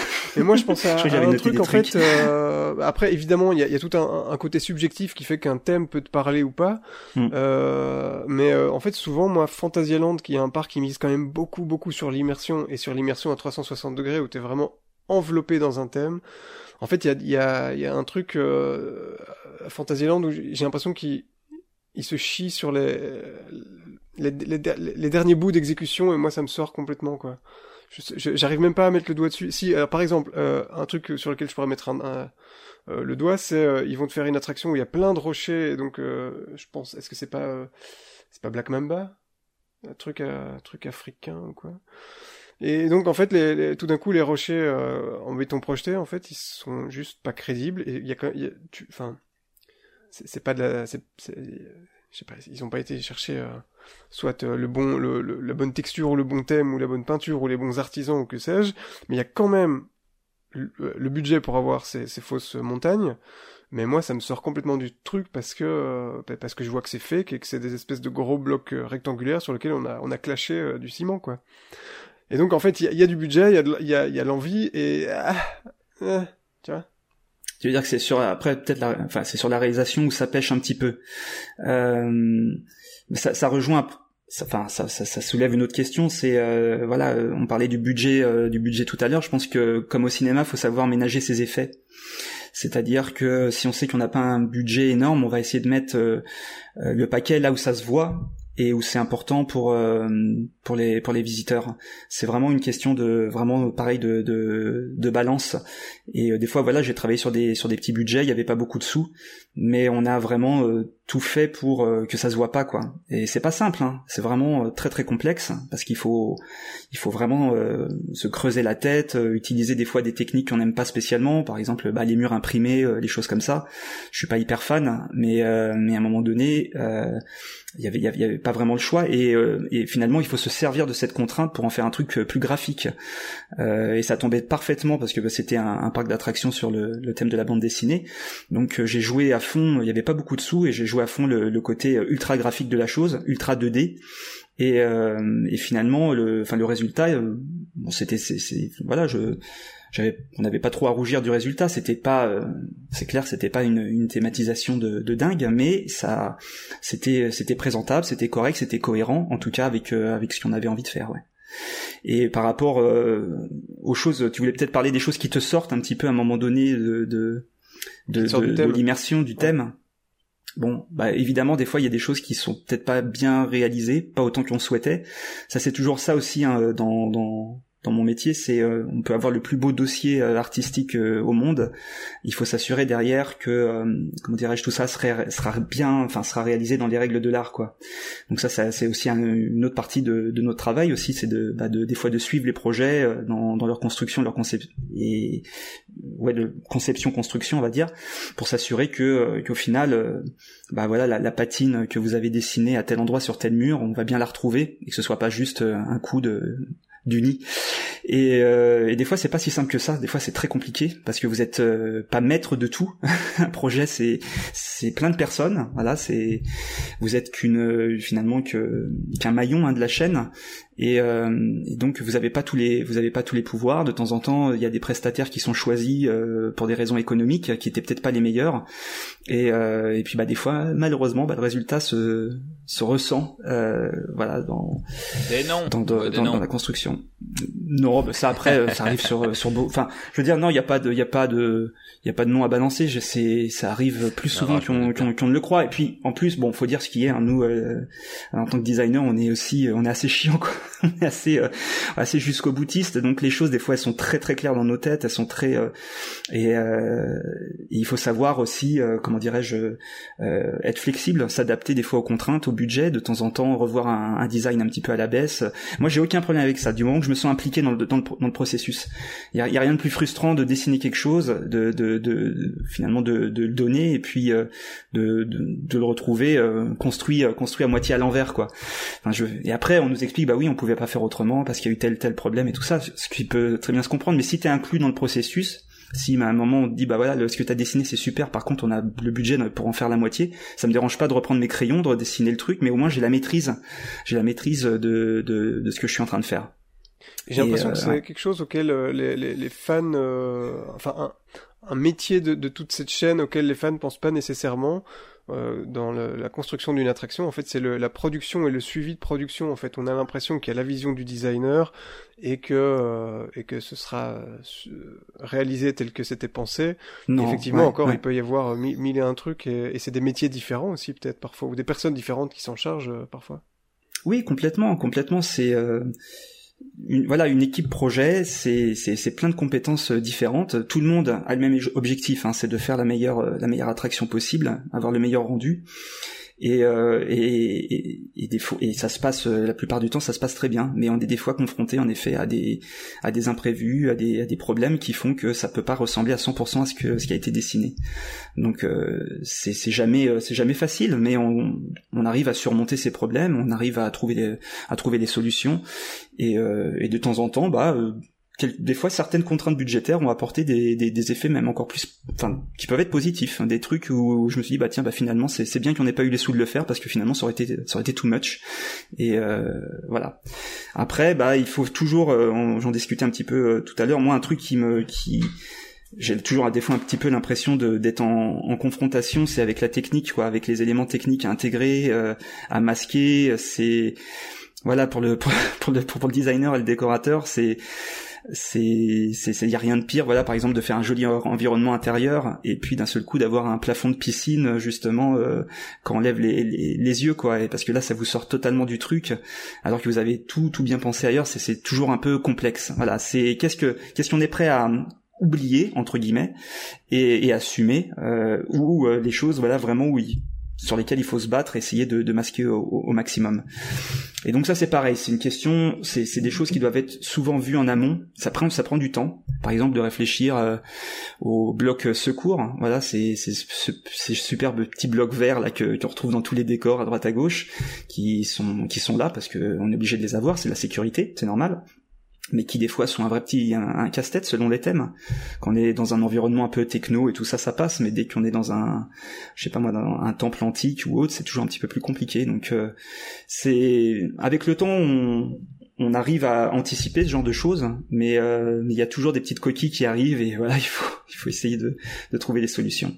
Donc moi c'est souvent voilà ça qui des fois qui me qui, qui me gêne dans une attraction, c'est super bien fait et tout ça et puis d'un seul coup boum on tombe sur une vue backstage ou sur un truc, on se dit merde il y avait pas de budget pour faire une petite palissade ou quelque chose comme ça ou, euh, ou ouais ou alors le coffret technique euh, en plein milieu euh, du joli mur de la jolie fresque voilà c'est toujours un petit peu embêtant et on se dit c'est con il aurait s'était parlé un petit peu avant, on aurait pu anticiper ce genre de problème. Maintenant, on doit vivre avec ce machin euh, et à mon avis, il va, il va y rester quoi au milieu du mur. Donc ça arrive, voilà. Mais euh, l'essentiel, une fois de plus, c'est euh, que globalement ça fonctionne. Je pense que le visiteur, il va pas nous tenir rigueur sur certaines choses.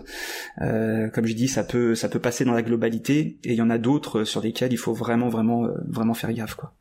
Et, et, si on revient un, tout petit peu sur le, le, storytelling pur et dur, et parce que tu parles de tous ces éléments mm. visuels, et je pense que ça va être en, partie ta réponse, mais euh, je sais pas si ça a été ton cas de, de bosser sur des attractions euh, qui avaient pour vocation d'être visitées par des, des personnes de, de, de langue et de, et de culture aussi du coup euh, différentes, mais est-ce que voilà, est-ce que tu as des moyens de raconter ou comment, du moins comment tu racontes une histoire à des personnes, euh, voilà, qui viennent de plein de pays différents, euh, sans avoir trop recours à l'écriture ou à de l'audio, euh, comme tu, disais tout à l'heure dans Osiris, tu as des, instructions audio qui, qui, viennent à toi pendant la file d'attente. Est-ce que c'est facile comme ça de, de, de raconter une histoire uniquement, euh, uniquement par des moyens purement visuels? Alors c'est vrai que donc on va on va mettre de côté tout le côté euh, en effet audio, sous-titres et tout ça qui euh, qui permettent euh, voilà de, de, de de faire comprendre aux visiteurs étrangers un petit peu de quoi enfin ce qu'on raconte. Non, je pense que c'est une question de, de thème, c'est-à-dire après il faut il faut il faut voir. Hein. c'est vrai que moi j'ai beaucoup travaillé sur des parcs européens, donc j'ai finalement les, les, différences culturelles sont pas si enfin les gaps sont pas si énormes. Euh, mais ça rejoint un petit peu ce que je disais tout à l'heure par rapport à la pertinence d'un thème qui va être choisi. Donc par exemple, si on bosse pas sur une IP, hein, qu'on a vraiment carte blanche pour créer quelque chose, euh, je reviens aux exemples de, de Walibi. Euh, voilà, les nouveaux mondes qui sont qui sont proposés ont été euh, ont été réfléchis avec euh, avec attention. C'est-à-dire qu'il fallait des choses qui soient réconfortantes, qui soient qui soient visuellement chaleureuses, avec colorées. voilà, il faut pas prendre des thèmes qui pourraient comment dirais-je être euh, polémique ou alors susciter euh, trop de trop de trop de rejet de la part d'un public. Euh, tout dépend à qui on s'adresse. Voilà, il faut bien connaître son public, faut bien connaître son parc. Si vous regardez par exemple le parc anglais euh, Park qui est dans dans la banlieue de de, de Londres, c'est un parc qui s'adresse quasiment qu'aux ados Enfin, je crois que c'est ça. Hein. Je pense que 90% c'est des ados et des adultes qui viennent dans ce parc. Et là, ils peuvent se permettre de proposer des thèmes d'horreur, euh, comme euh, par exemple Saw, la, la, série de films d'horreur avec euh, une montagne russe. Ça passe, ça passe bien, mais c'est le thème que jamais je proposerais dans un parc plus familial européen comme Walibi. C'est le genre, de choses qu'on peut travailler sur Halloween, voilà, pour pour des événements très spécifiques. Mais au quotidien, il faut pas avoir un thème qui nous handicape ou qui nous coupe d'une partie du public parce que c'est glauque, parce que c'est moche ou parce que c'est, euh, voilà, il faut aussi trouver des choses qui sortent les voilà les gens du, du quotidien, qui font qui, suscitent un peu le rêve, qui suscitent de l'émotion. Donc on va pas bosser avec des thèmes trop trop urbains ou trop avec des graffitis dans tous les sens. Bon, même si c'est déjà arrivé. Hein. Mais justement, ce que je veux dire, c'est voilà, on essaye de, de proposer du dépaysement. Voilà, vraiment. J'ai l'impression que c'est tout le toute la problématique du land euh, Avengers Campus qui, sont, qui est en train de sortir de terre euh, en Californie à, Disneyland Paris, où euh, on est dans un environnement. Bah, évidemment, donc le truc n'est pas ouvert et je suis pas en train de donner mon avis sur un truc sur base de, trois photos, mais je vais quand même le faire un petit peu. euh... J'ai tellement conscience, enfin conscient de ça à chaque fois, ça me fait marrer. Euh, c'est pour pas me faire taper après, bien sûr. Euh, non, non, euh, où euh, c'est un, un, un, univers qui est donc euh, très ancré dans le monde urbain, qui est pas forcément beau à voir. Si tu regardes euh, les, les, films Marvel, c'est souvent des environnements un peu new-yorkais, etc., un peu un peu sombres. et là, justement, ils ont ils ont sorti des photos où on voit qu'il y a des espèces de graffitis. Enfin, tout le bâtiment est tagué, etc. Il y a aussi un petit peu le même genre de truc sur Fast and Furious qui est en soi pas mauvais en termes d'immersion, mais mais mais qui qui a d'autres problèmes, mais qui euh, qui nous qui nous qui nous emmène dans un monde juste où tu es là, mais c'est pas feel good en fait. Et moi, j'ai l'impression d'aller chercher ça dans les parcs d'attraction, et tous les thèmes ne se prêtent pas à, euh, à, emmener, tu disais, euh, les visiteurs dans des dans des environnements un peu joyeux où on se sent bien, etc.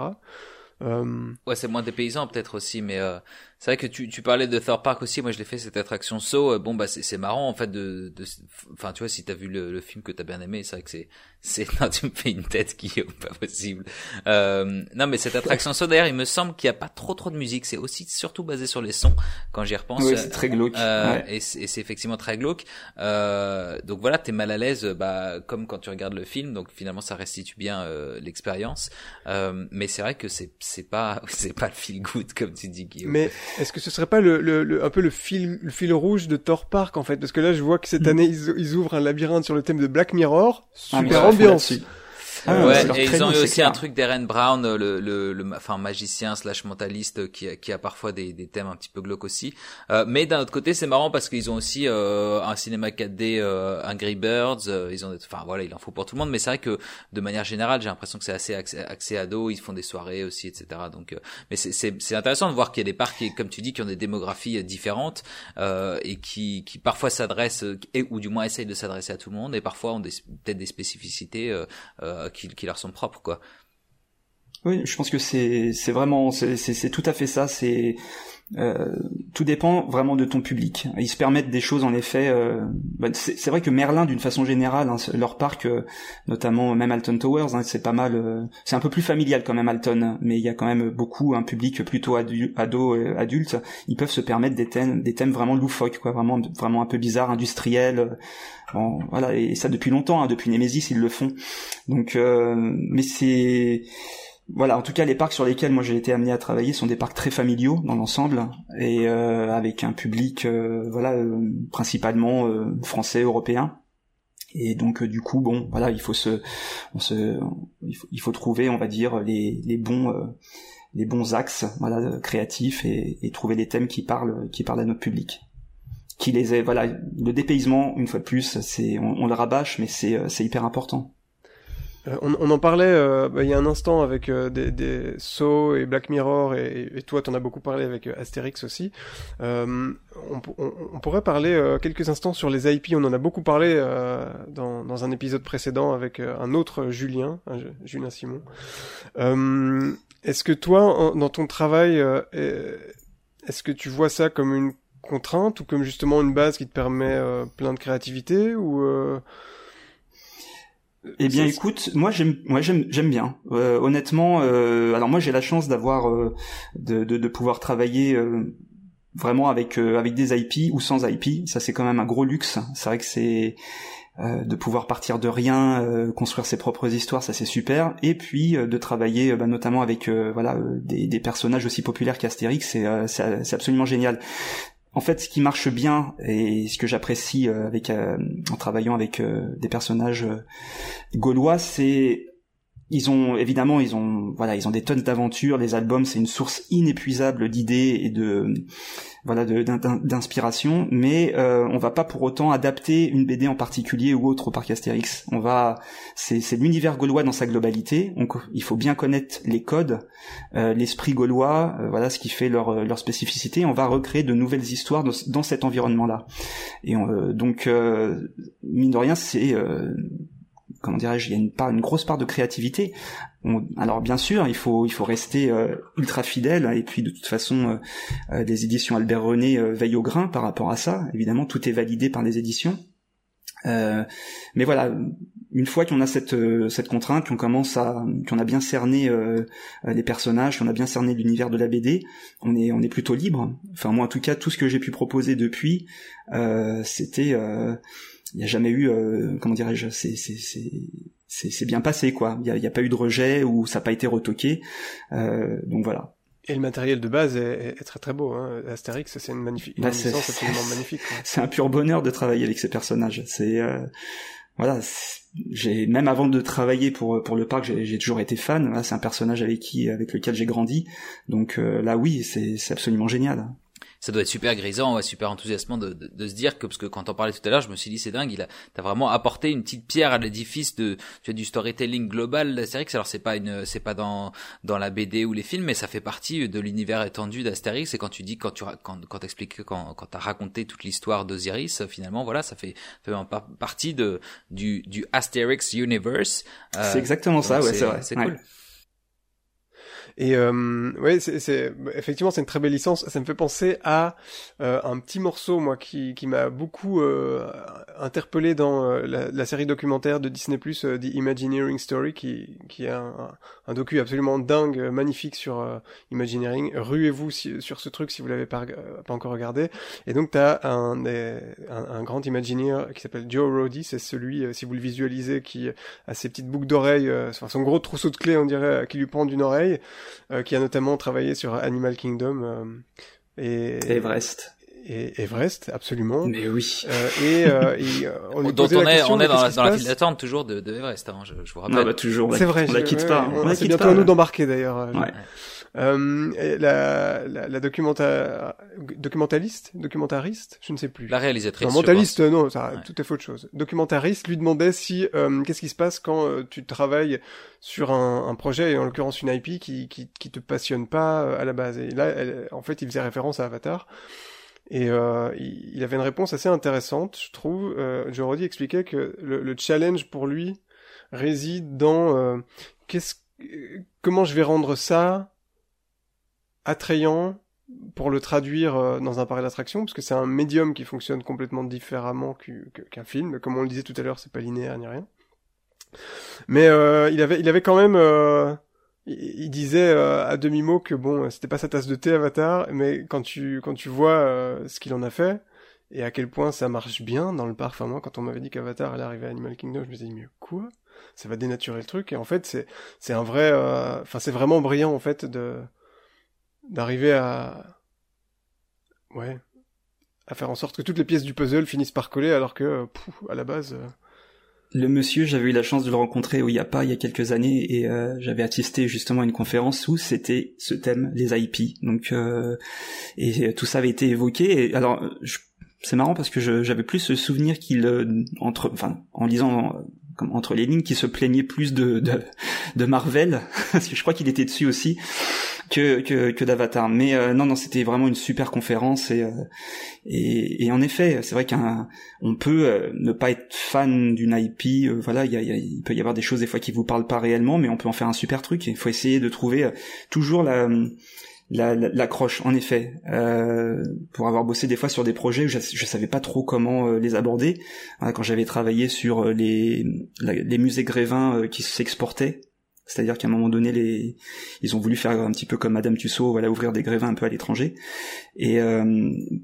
donc c'est un peu intimidant, et notamment pour celui de Prague. Je savais pas trop. Euh, voilà, je, je, évidemment j'ai lu euh, des bouquins sur Prague, sur les artistes, sur euh, sur des grandes voilà des, des personnalités tchèques, mais j'arrivais pas à trouver l'angle, l'accroche finalement comment aborder ce musée parce que j'avais envie de raconter aussi quelque chose, de pas juste faire une succession de statues comme ça les unes après les autres Et et d'un seul coup, bah c'est voilà, c'est j'ai lu un bouquin, voilà plutôt des histoires fantastiques hein, autour du golem, autour des légendes de Prague moi qui suis un grand fan de cinéma euh, d'horreur fantastique et tout, je me suis totalement retrouvé et j'ai commencé à bâtir mon fil rouge euh, par rapport à ça. Donc euh, quelque chose qui était intimidant au début, c'est pas forcément que ça me plaisait pas, attention, hein, parce que vraiment Prague est une superbe ville. Enfin voilà, la culture tchèque et tout, c'est quand même assez assez incroyable.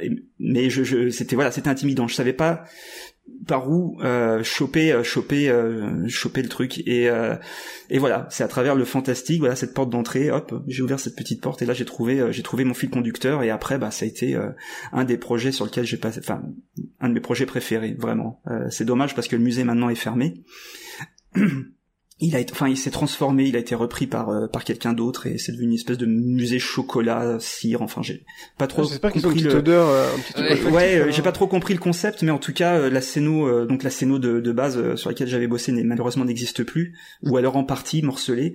Mais voilà, ça faisait partie des projets, voilà, qui m'ont vraiment vraiment marqué. Euh, c'est peut-être un truc que tu pourras revenir, euh, dont, tu, dont, tu, pourras nous parler. C'est pas vraiment les parcs à thème, mais c'est moi ça m'intéresserait de. Ouais, c'était euh, c'était j'avais pris beaucoup beaucoup de plaisir à bosser sur ces sur ces grévins. Vraiment, c'était euh, vraiment un super challenge. Je me demande d'ailleurs, c'est peut-être une question complètement à part, mais euh, Grévin versus Madame Tussaud, parce que tu dis ça s'exporte, mais Madame Tussaud, il y en a déjà un peu partout aussi. Ils sont concurrents en fait en, en parce qu'ils ils proposent la même chose plus ou moins c'est des voilà c'est des musiques oui oui tout à fait ouais. Ouais ouais, tout à fait. Donc euh, bah après c'est toujours euh, justement Grévin avait euh, le, tout c'était de, de, garder sa spécificité par rapport à Madame Tussaud. Madame Tussaud ils ont comment dirais-je, c'est un peu du, du gala, du voici quoi. C'est-à-dire que euh, ils sont aussi une force de frappe assez, voilà, assez dingue et ils sortent de la statue à la minute quoi. Et euh, Grévin, c'est c'est un autre esprit. Grévin, c'est euh, on fait rentrer des, on fait rentrer des personnages le panthéon de, historiques. Peut-être pas le panthéon parce que justement ils essayent de moderniser, de, de, de se débarrasser de, de cette image, voilà, qui leur a un petit peu collé collé à la peau, d'être plus moderne, d'être plus euh, et, et, ça fonctionne bien. Enfin vraiment le, la toute dernière version du musée Grévin parisienne est super, hein. très interactive, très bien fichue. Euh, ça marche, ça marche vraiment très très bien. On ira, on ira dès que ça, dès que ça réouvre. Je pense qu'on commence à avoir fait le tour de la question, mais euh, j'avais envie de, de, de, vous demander, euh, faire un petit tour de table en fait, si vous avez euh, des exemples dans les parcs d'attractions de, de, de bons storytelling que ce soit une attraction, une zone. Évidemment, on, pense immédiatement à des, très grands trucs comme Disney Universal, parce qu'évidemment, ils ont des budgets euh, colossaux, etc. Mais plutôt dans les petits parcs, est-ce que vous pensez à, des trucs qui vous ont vraiment charmé, euh, parce que c'était euh, du, bon storytelling, sans que ce soit des moyens démesurés, quoi? Alors, je vais quand même en parler juste d'un d'un allez tu, tu, tu, me laisses quand même parler d'un gros parc. Allez vas-y. Non non mais voilà parce que pour moi c'est je peux pas parler de storytelling sans, sans citer cet exemple c'est Mystic Manor. C'est vraiment pour moi l'attraction parfaite niveau storytelling, c'est-à-dire qu'on parle. Alors Mystic euh, Manor, rappelle-nous, c'est celle du Japon Mystic Manor, c'est euh, donc c'est à Hong Kong, Hong Kong euh, Disneyland, ouais ouais. Donc dans la zone, c'est Mystic Point, donc en fait c'est donc on a cette attraction, un restaurant et puis après pas mal une espèce de jardin un peu fantastique. Et, et oui, c'est c'est une attraction. On arrive dans la grande la, grande bâtisse d'un collectionneur avec son son assistant qui est une espèce de, de petit singe facétieux. et puis en gros on est il nous fait visiter sa collection euh, enfin, l'idée c'est qu'on vient pour visiter sa collection et en fait le petit singe, euh, euh, ouvre une boîte magique, une boîte à musique magique, qui laisse s'échapper une espèce de poudre, une poudre lumineuse, voilà, qui va ensorceler tous les objets. et voilà, c'est pour moi, je trouve que c'est absolument admirable du début à la fin parce qu'on connaît pas ces personnages. En quelques secondes, ils nous sont introduits, boum, on les connaît, ils sont attachants. Et puis euh, on arrive dans cette première salle, la boîte s'ouvre, euh, la poussière euh, magique s'échappe et on passe de salle en salle de façon ultra narrative, très très cinématographique. Ça s'enchaîne super bien et et ça suit vraiment une construction de film, voilà, avec un problème, comment dirais-je, un milieu, une résolution à la fin. Enfin, c'est c'est hyper hyper bien pensé, hyper bien fait, très très beau avec une musique, euh, une musique de dingue, ouais. Incroyable. Une musique de dingue, donc. Euh, et des effets spéciaux incroyables. Et après, si on va euh, dans des plus des petits parcs régionaux et tout ça, je trouve qu'il y a un effort incroyable qui, qui est fait à Walibi-Rhône-Alpes. C'est vraiment génial ce qui est en train d'être fait depuis depuis quelques années. Vraiment, le parc est en train de se métamorphose totalement. Tu peux nous parler des, des, des, projets justement qui, qui, qui contribuent à ça récemment pour ceux oui, qui savent pas. Bah, je, je, je l'ai euh, donc en fait, euh, comment dirais-je, donc l'équipe projet, bah il y avait Julien euh, en effet euh, qui, qui était là au podcast sur les IP. tout le design est fait par Fabien Manuel, donc qui est un excellent designer et un ami et qui travaille vraiment là sur la, la refonte globale du parc. Et voilà la zone mystique là, une des dernières zones qui a été faite notamment avec l'attraction. donc on est vraiment dans un, c'est la thématique c'est la Nouvelle-Orléans et là plus particulièrement en fin de compte on arrive dans un bayou avec une, une vieille, euh, comment dirais-je, une vieille cabane, euh, voilà, d'un comment dirais-je d'un maître vaudou euh, qui nous propose une expérience très très mystique et le, soin et le détail qui a été apporté est super. Oh j'adore l'ambiance bayou, j'ai grave envie de visiter ça. Ben voilà et puis bah, quand on parle de détails bah ça va juste jusqu'à la petite étiquette euh, brandée Mister enfin mystique euh, voilà sur les petites fioles euh, magiques qui sont disposées dans les étagères. Enfin il y a plein plein de petits détails des petites poupées vaudou partout d'ailleurs qui font référence à des personnages très très connus quand quand on regarde bien certains ah. certains détails. Non c'est voilà des petits Easter eggs. Non c'est c'est très bien fait c'est très joli c'est bien pensé. Et on sent que vraiment comment dirais-je le moindre denier a été bien dépensé. Voilà. C'est euh, je sais plus les budgets je les ai pas en tête mais voilà dès qu'il y a il y a un centime à dépenser c'est c'est bien fait ça se retrouve dans dans la déco c'est visible.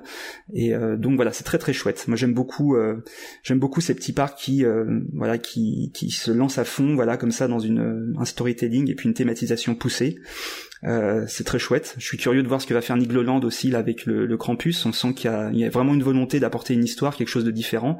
Donc euh, c'est très, enfin j'aime bien. C'est une bonne mouvance. C'est euh, super encourageant, moi je trouve. Euh, je, pour, pour, rebondir sur ce que tu dis en fait sur les, les, les parcs notamment en France qui sont euh, la tendance on la voit beaucoup en France mais j'ai l'impression que c'est aussi un peu en train de se développer au niveau européen. On va de plus en plus vers des, des parcs qui, qui essayent de, de se thématiser de, de, rendre les choses un peu euh, immersives. Et euh, je sais pas si vous savez euh, chez Imagineering chez Disney il y a des, des, histoires de génération en fait. Il y a la première génération qui a qui a conçu le Disneyland en Californie, et puis il y a la, la, génération qui a qui a grandi enfant dans Disneyland dans les années 50-60, a designé par exemple Disneyland Paris, Epcot et des trucs comme ça. Et j'ai l'impression que là on arrive à un moment où euh, on a cette génération de euh, d'enfants qui ont euh, grandi dans les parcs d'attractions dans les années 70, 80, etc., qui sont devenus passionnés et qui euh, ont envie de, de, de, pousser ce, ce médium le plus loin possible au niveau immersif. Je trouve ça assez excitant comme période en fait. c'est moi je carrément carrément. Vas-y Julien, excuse-moi.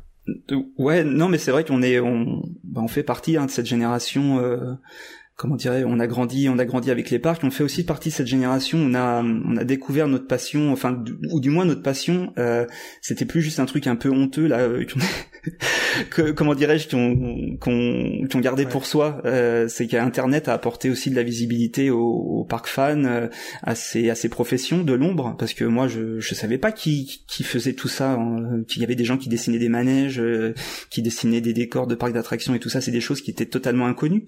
Et petit à petit la médiatisation de ces métiers a fait que il y a toute une génération qui s'est dit ok bah en fait c'est accessible hein. il suffit juste de voilà on a notre passion, mais il faut faire des bonnes rencontres, faut rencontrer les bonnes personnes, et puis euh, puis on, puis on y va. On a suffisamment joué à Roller Coaster Tycoon pendant des heures.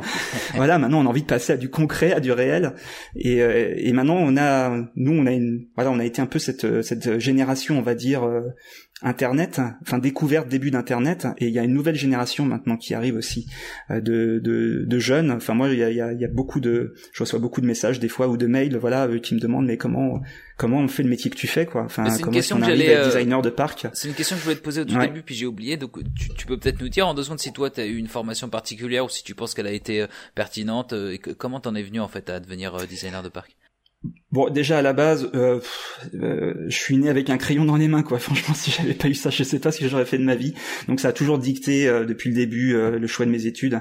Donc j'ai pas eu trop de choix évidemment jusqu'au collège, mais à partir du lycée, tout de suite, j'ai été dans une section artistique. Et ensuite, en études supérieures, j'ai fait une double formation. j'ai fait une formation d'architecture intérieure et de scénographie théâtrale et cinématographique. Donc là, c'était vachement orienté déjà parce que moi, j'avais vraiment très très envie de bosser dans le cinéma. Bon, évidemment, les parcs, ça restait encore un truc un peu inaccessible, un petit peu euh, abstrait. Je savais, voilà, euh, le métier d'imagineurs par exemple avait été très euh, mis en valeur par un reportage là sur Space Mountain. Pour moi, ça avait été un peu le déclic. Je sais pas si vous vous souvenez de ce très beau reportage qui avait été fait à l'époque.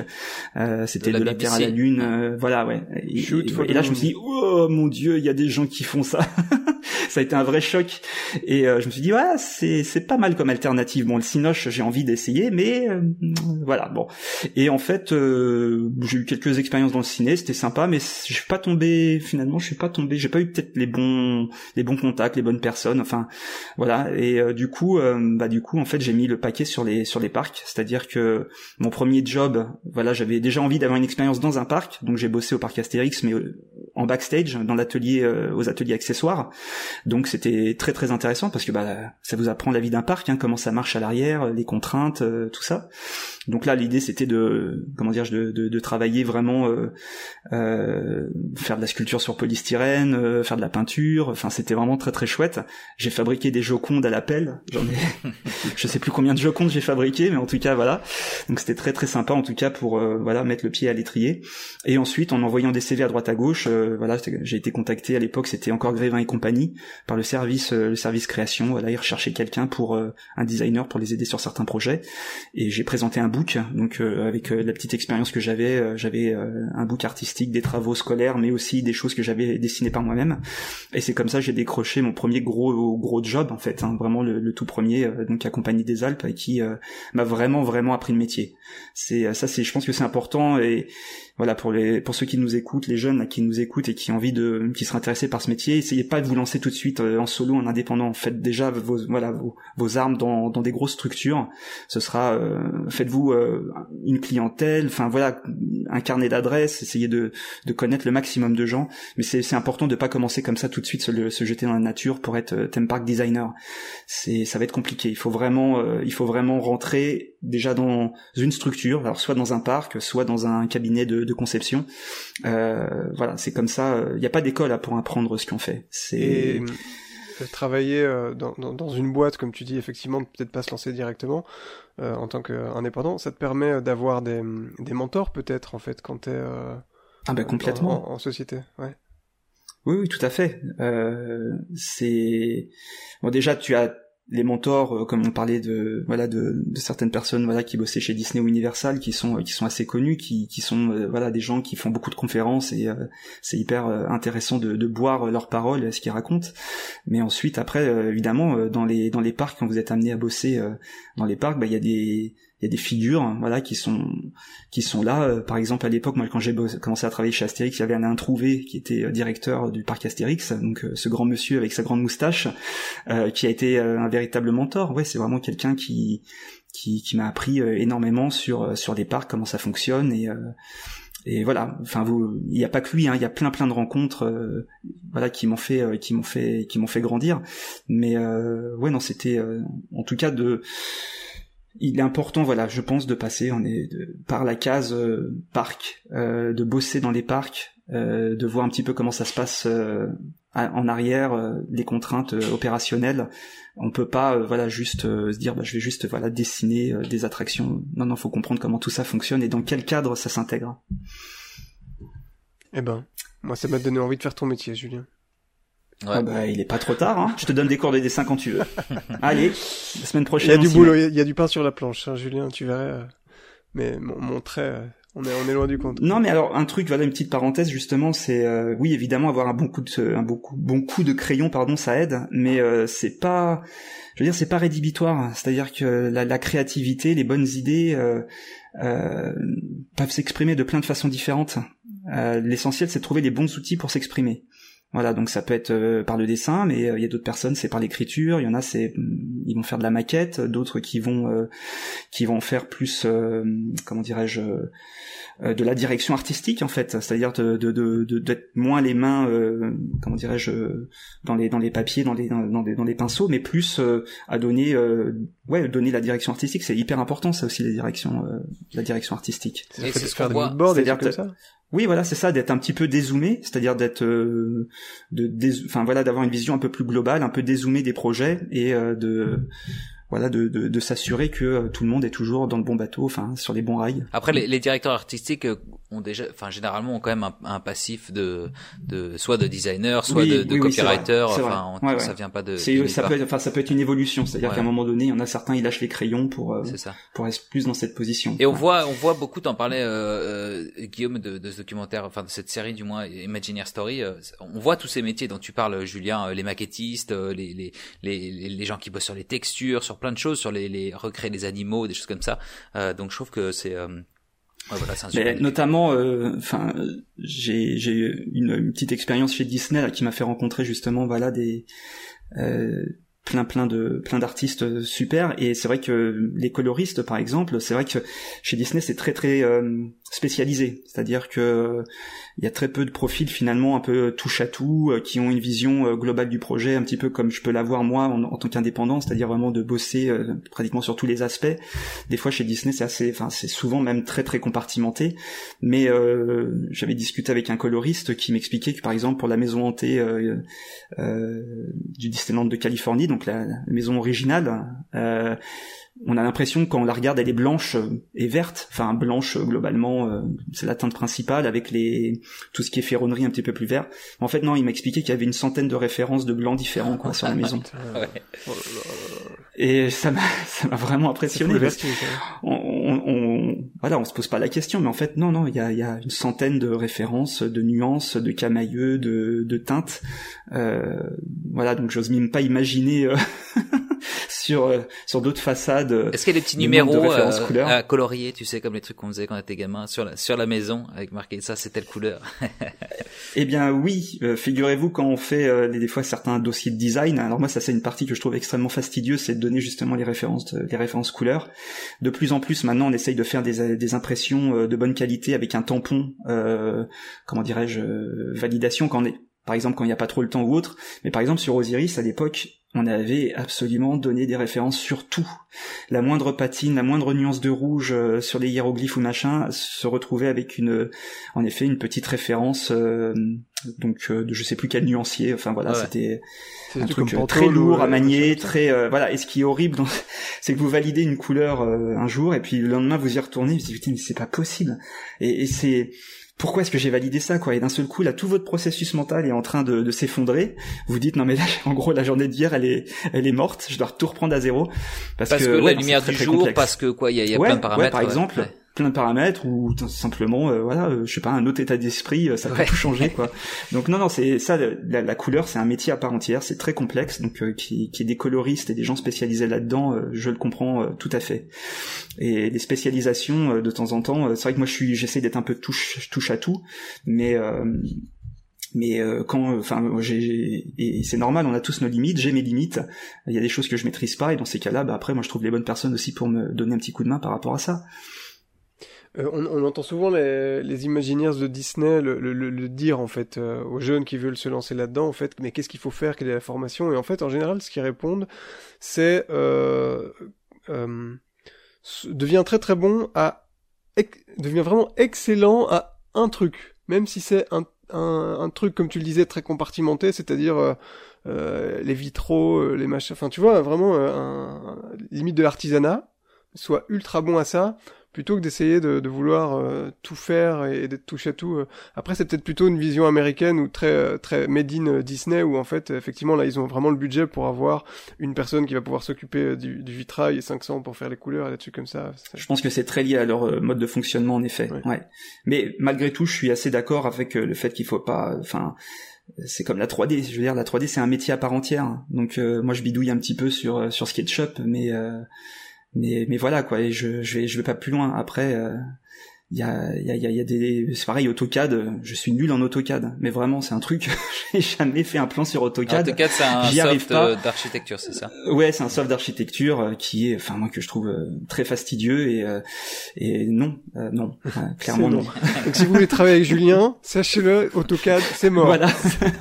Bah non mais au contraire ça peut, ça peut comment dire ça m'est arrivé de demander à des gens qui maîtrisent AutoCAD de justement de, faire mes plans donc ah. là-dessus ça peut être une une, possibilité de comment dirais-je de, collaboration. eh bien, euh, je vois que c'est c'est bientôt notre tour d'embarquer dans ces trains d'expédition Everest là. Déjà, on arrive au bout de la file d'attente. Ouais. C'était d'ailleurs elle était longue aujourd'hui hein. Euh, ouais, ouais, C'était un, vrai plaisir. Est-ce qu'il y a euh, quelque chose que vous avez envie de d'ajouter ou euh, vous pensez qu'on a fait le tour? Maintenant, évidemment, dit comme ça, c'est un, sujet. Euh... Ouais, ouais, c'est c'est c'est compliqué, mais je pense qu'on a fait, euh, on a on a balayé beaucoup de choses. C'est vrai que le processus créatif est quand même très très particulier. Il est il est différent euh, selon les personnes. Et comme je disais, il n'y a pas forcément une formule qui peut être euh, applicable sur tous les projets qu'on peut sans arrêt comme ça dupliquer. les projets sont tous vraiment différents. Euh, les parcs sont différents, donc il faut vraiment l'angle d'attaque est toujours euh, différent. Voilà. Et euh, donc évidemment il y a quelques petites recettes, quelques petites formules, mais c'est c'est toujours très hasardeux et assez chaotique. Hein, ça je tenais à le dire. Et d'ailleurs peut-être des fois je peux paraître un peu confus dans dans mes propos, ça part un peu dans tous les sens, mais c'est un peu ça aussi les les métiers de la créa quoi. C'est c'est dans, comme je disais, hein, de temps en temps, ça peut être une espèce de cafarnaum, et puis d'un seul coup, hop, on arrive à choper, euh, à choper le, le fil, et, euh, et c'est bon, quoi. On est, on est parti. Donc voilà, c'est un métier qui est passionnant, euh, qui, qui est, qui est prenant, qui, voilà, qui, qui, en tout cas, pour lequel je, je, je, je, suis, je suis vraiment, vraiment, vraiment très, très impatient de, de ouais de connaître la suite de voir euh, je sais pas encore euh, voilà exactement. Bon j'ai quelques idées là sur euh, sur les, les, les, projets à venir mais c'est ça reste toujours un petit peu l'inconnu. Et puis de temps en temps on se lance sur des trucs qui nous sortent des justement de de, de ce qu'on a l'habitude de faire de se mettre un petit peu en danger. Ça c'est un truc que j'aime bien faire aussi. Pas trop trop non plus mais de voilà les parcs on va dire c'est 90% de de mon activité. Mais de temps en temps voilà il y a des choses un peu différentes l'autre coup bon malheureusement ça s'est pas concrétisé mais j'ai bossé enfin j'ai commencé à travailler sur un concept pour euh, euh, comment dirais-je plutôt à une espèce de comment on pourrait appeler ça C'est pas vraiment un showroom, mais c'est une espèce d'expérience. Vous savez, un petit peu comme la Heineken Experience. Euh, Amsterdam. qui a Amsterdam, voilà. Donc une marque, voilà, une marque de whisky qui avait besoin de créer une espèce de visitor center. Et donc voilà, j'avais bossé sur quelques concepts et tout. Malheureusement, ça n'a pas abouti, mais c'était génial. Je me suis éclaté aussi sur ce truc. Ah, c'est marrant que tu dis ça parce que j'ai été. Comment? T'as pu, pu tester tous les whiskies euh, avant de, de, te mettre au travail, Mais bien sûr, c'est la, la, phase d'imprégnation, comme je disais. c'est le mot. Mais euh, c'est marrant que tu dis ça parce que ah, moi j'ai été à Édimbourg euh, visiter euh, une maison de whisky, je sais plus laquelle c'est, donc tu vois finalement est-ce que ça a vraiment euh, tant marché que ça, en tout cas l'impact de la marque? Peut-être pas, mais c'était la première fois que je faisais un dark ride sur le thème du whisky. Ils ont, c'est un mini dark ride un peu comme dans des omnimovers et tu te fais balader comme ça à travers l'histoire du whisky et, et et, son, processus de, fabrication. Donc j'ai trouvé ça hyper drôle, je m'y attendais pas du tout, je, pensais aller dans un musée du whisky très bien, et en fait je me suis carrément retrouvé dans un, dans un dark ride, enfin ça faisait partie en tout cas de, de, de l'expérience, c'était chouette. Oui, voilà, exactement. Bah, c'est euh, c'est le genre de choses qui peut à un moment arriver comme ça sur euh, voilà sur la table. Bon, tiens, Julien, on a on a pensé à un musée, euh, un musée comme ça, voilà, sur un produit en particulier. Est-ce qu'on peut en faire une une attraction, machin? Enfin, vraiment, la question s'est posée à un moment donné. Est-ce qu'on n'allait pas mettre une, une montagne russe à un moment donné dans la visite, quoi? Un stade du projet. Ouais, ouais, non, c'était assez c'était assez rigolo, mais voilà, ça c'est ça s'est pas fait, mais c'est c'est pas grave. Hein. Il y a, y a pas mal de projets comme ça qui qui des fois n'aboutissent pas, mais pour lequel, euh, pour lequel, euh, euh, en tout cas toute la phase de création a été a été super. Et c'est des projets qui sortent pas de terre, mais qui restent en tout cas, qui restent, bah, qui vous ont fait aussi avancer. Vous avez, on peut apprendre aussi sur des projets qui ne se font pas ou, ou sur des échecs. des fois, ça arrive aussi de pas réussir un projet à 100%. Et bah, non, on pas toi, Julien. Plein de ça si si ça arrive malheureusement mais euh, voilà on apprend on apprend aussi de de ces échecs Bien donc euh, voilà mais là je voilà je suis je suis très très heureux là pour cette année il y a plein de belles choses là 2021 il y a c'est une année très stimulante il y a plein de de, de, nouveautés, en tout cas sur lesquelles j'ai eu la chance de travailler. Euh, on a parlé de la Belgique, on a parlé de Vulcania, c'est de voilà. Je, je, les gens je serais très très ils content. Ont, ils ont oui, voilà. Chez eux, donc en fait, il y a quoi de tu belles choses à venir voir. Et... Moi aussi, à titre personnel, je sais que je prendrai le temps euh, parce que ça fait ça fait déjà plus d'un an, pareil, que j'ai pas pu visiter un parc euh, comme beaucoup, et je vais prendre le temps là cette année, euh, si c'est possible, de, de, ouais de refaire un petit tour de, de France, d'Europe sur toutes les nouveautés. J'ai pas mal de retard sur certains trucs, donc voilà. Je suis tu viendras nous faire un, un, un, grand débrief de ton tour de France ou d'Europe, si Yes. ça te dit. Avec grande joie, pas de problème. je suis là. Un grand, grand merci Julien d'avoir partagé tout ça avec nous. Je pense que ça va. Merci à vous deux, c'était vraiment très très chouette. Ça va générer des, des, envies de carrière, je pense. Un, un tout grand merci. Ouais, ben merci. Encore Julien. merci pour l'invite, c'était top. Merci à tous de nous avoir euh, écoutés. Merci Julien. Merci Louis. Merci à Guillaume. Très bientôt. Merci. Ah, ciao, ciao. À très vite. Salut. Bye.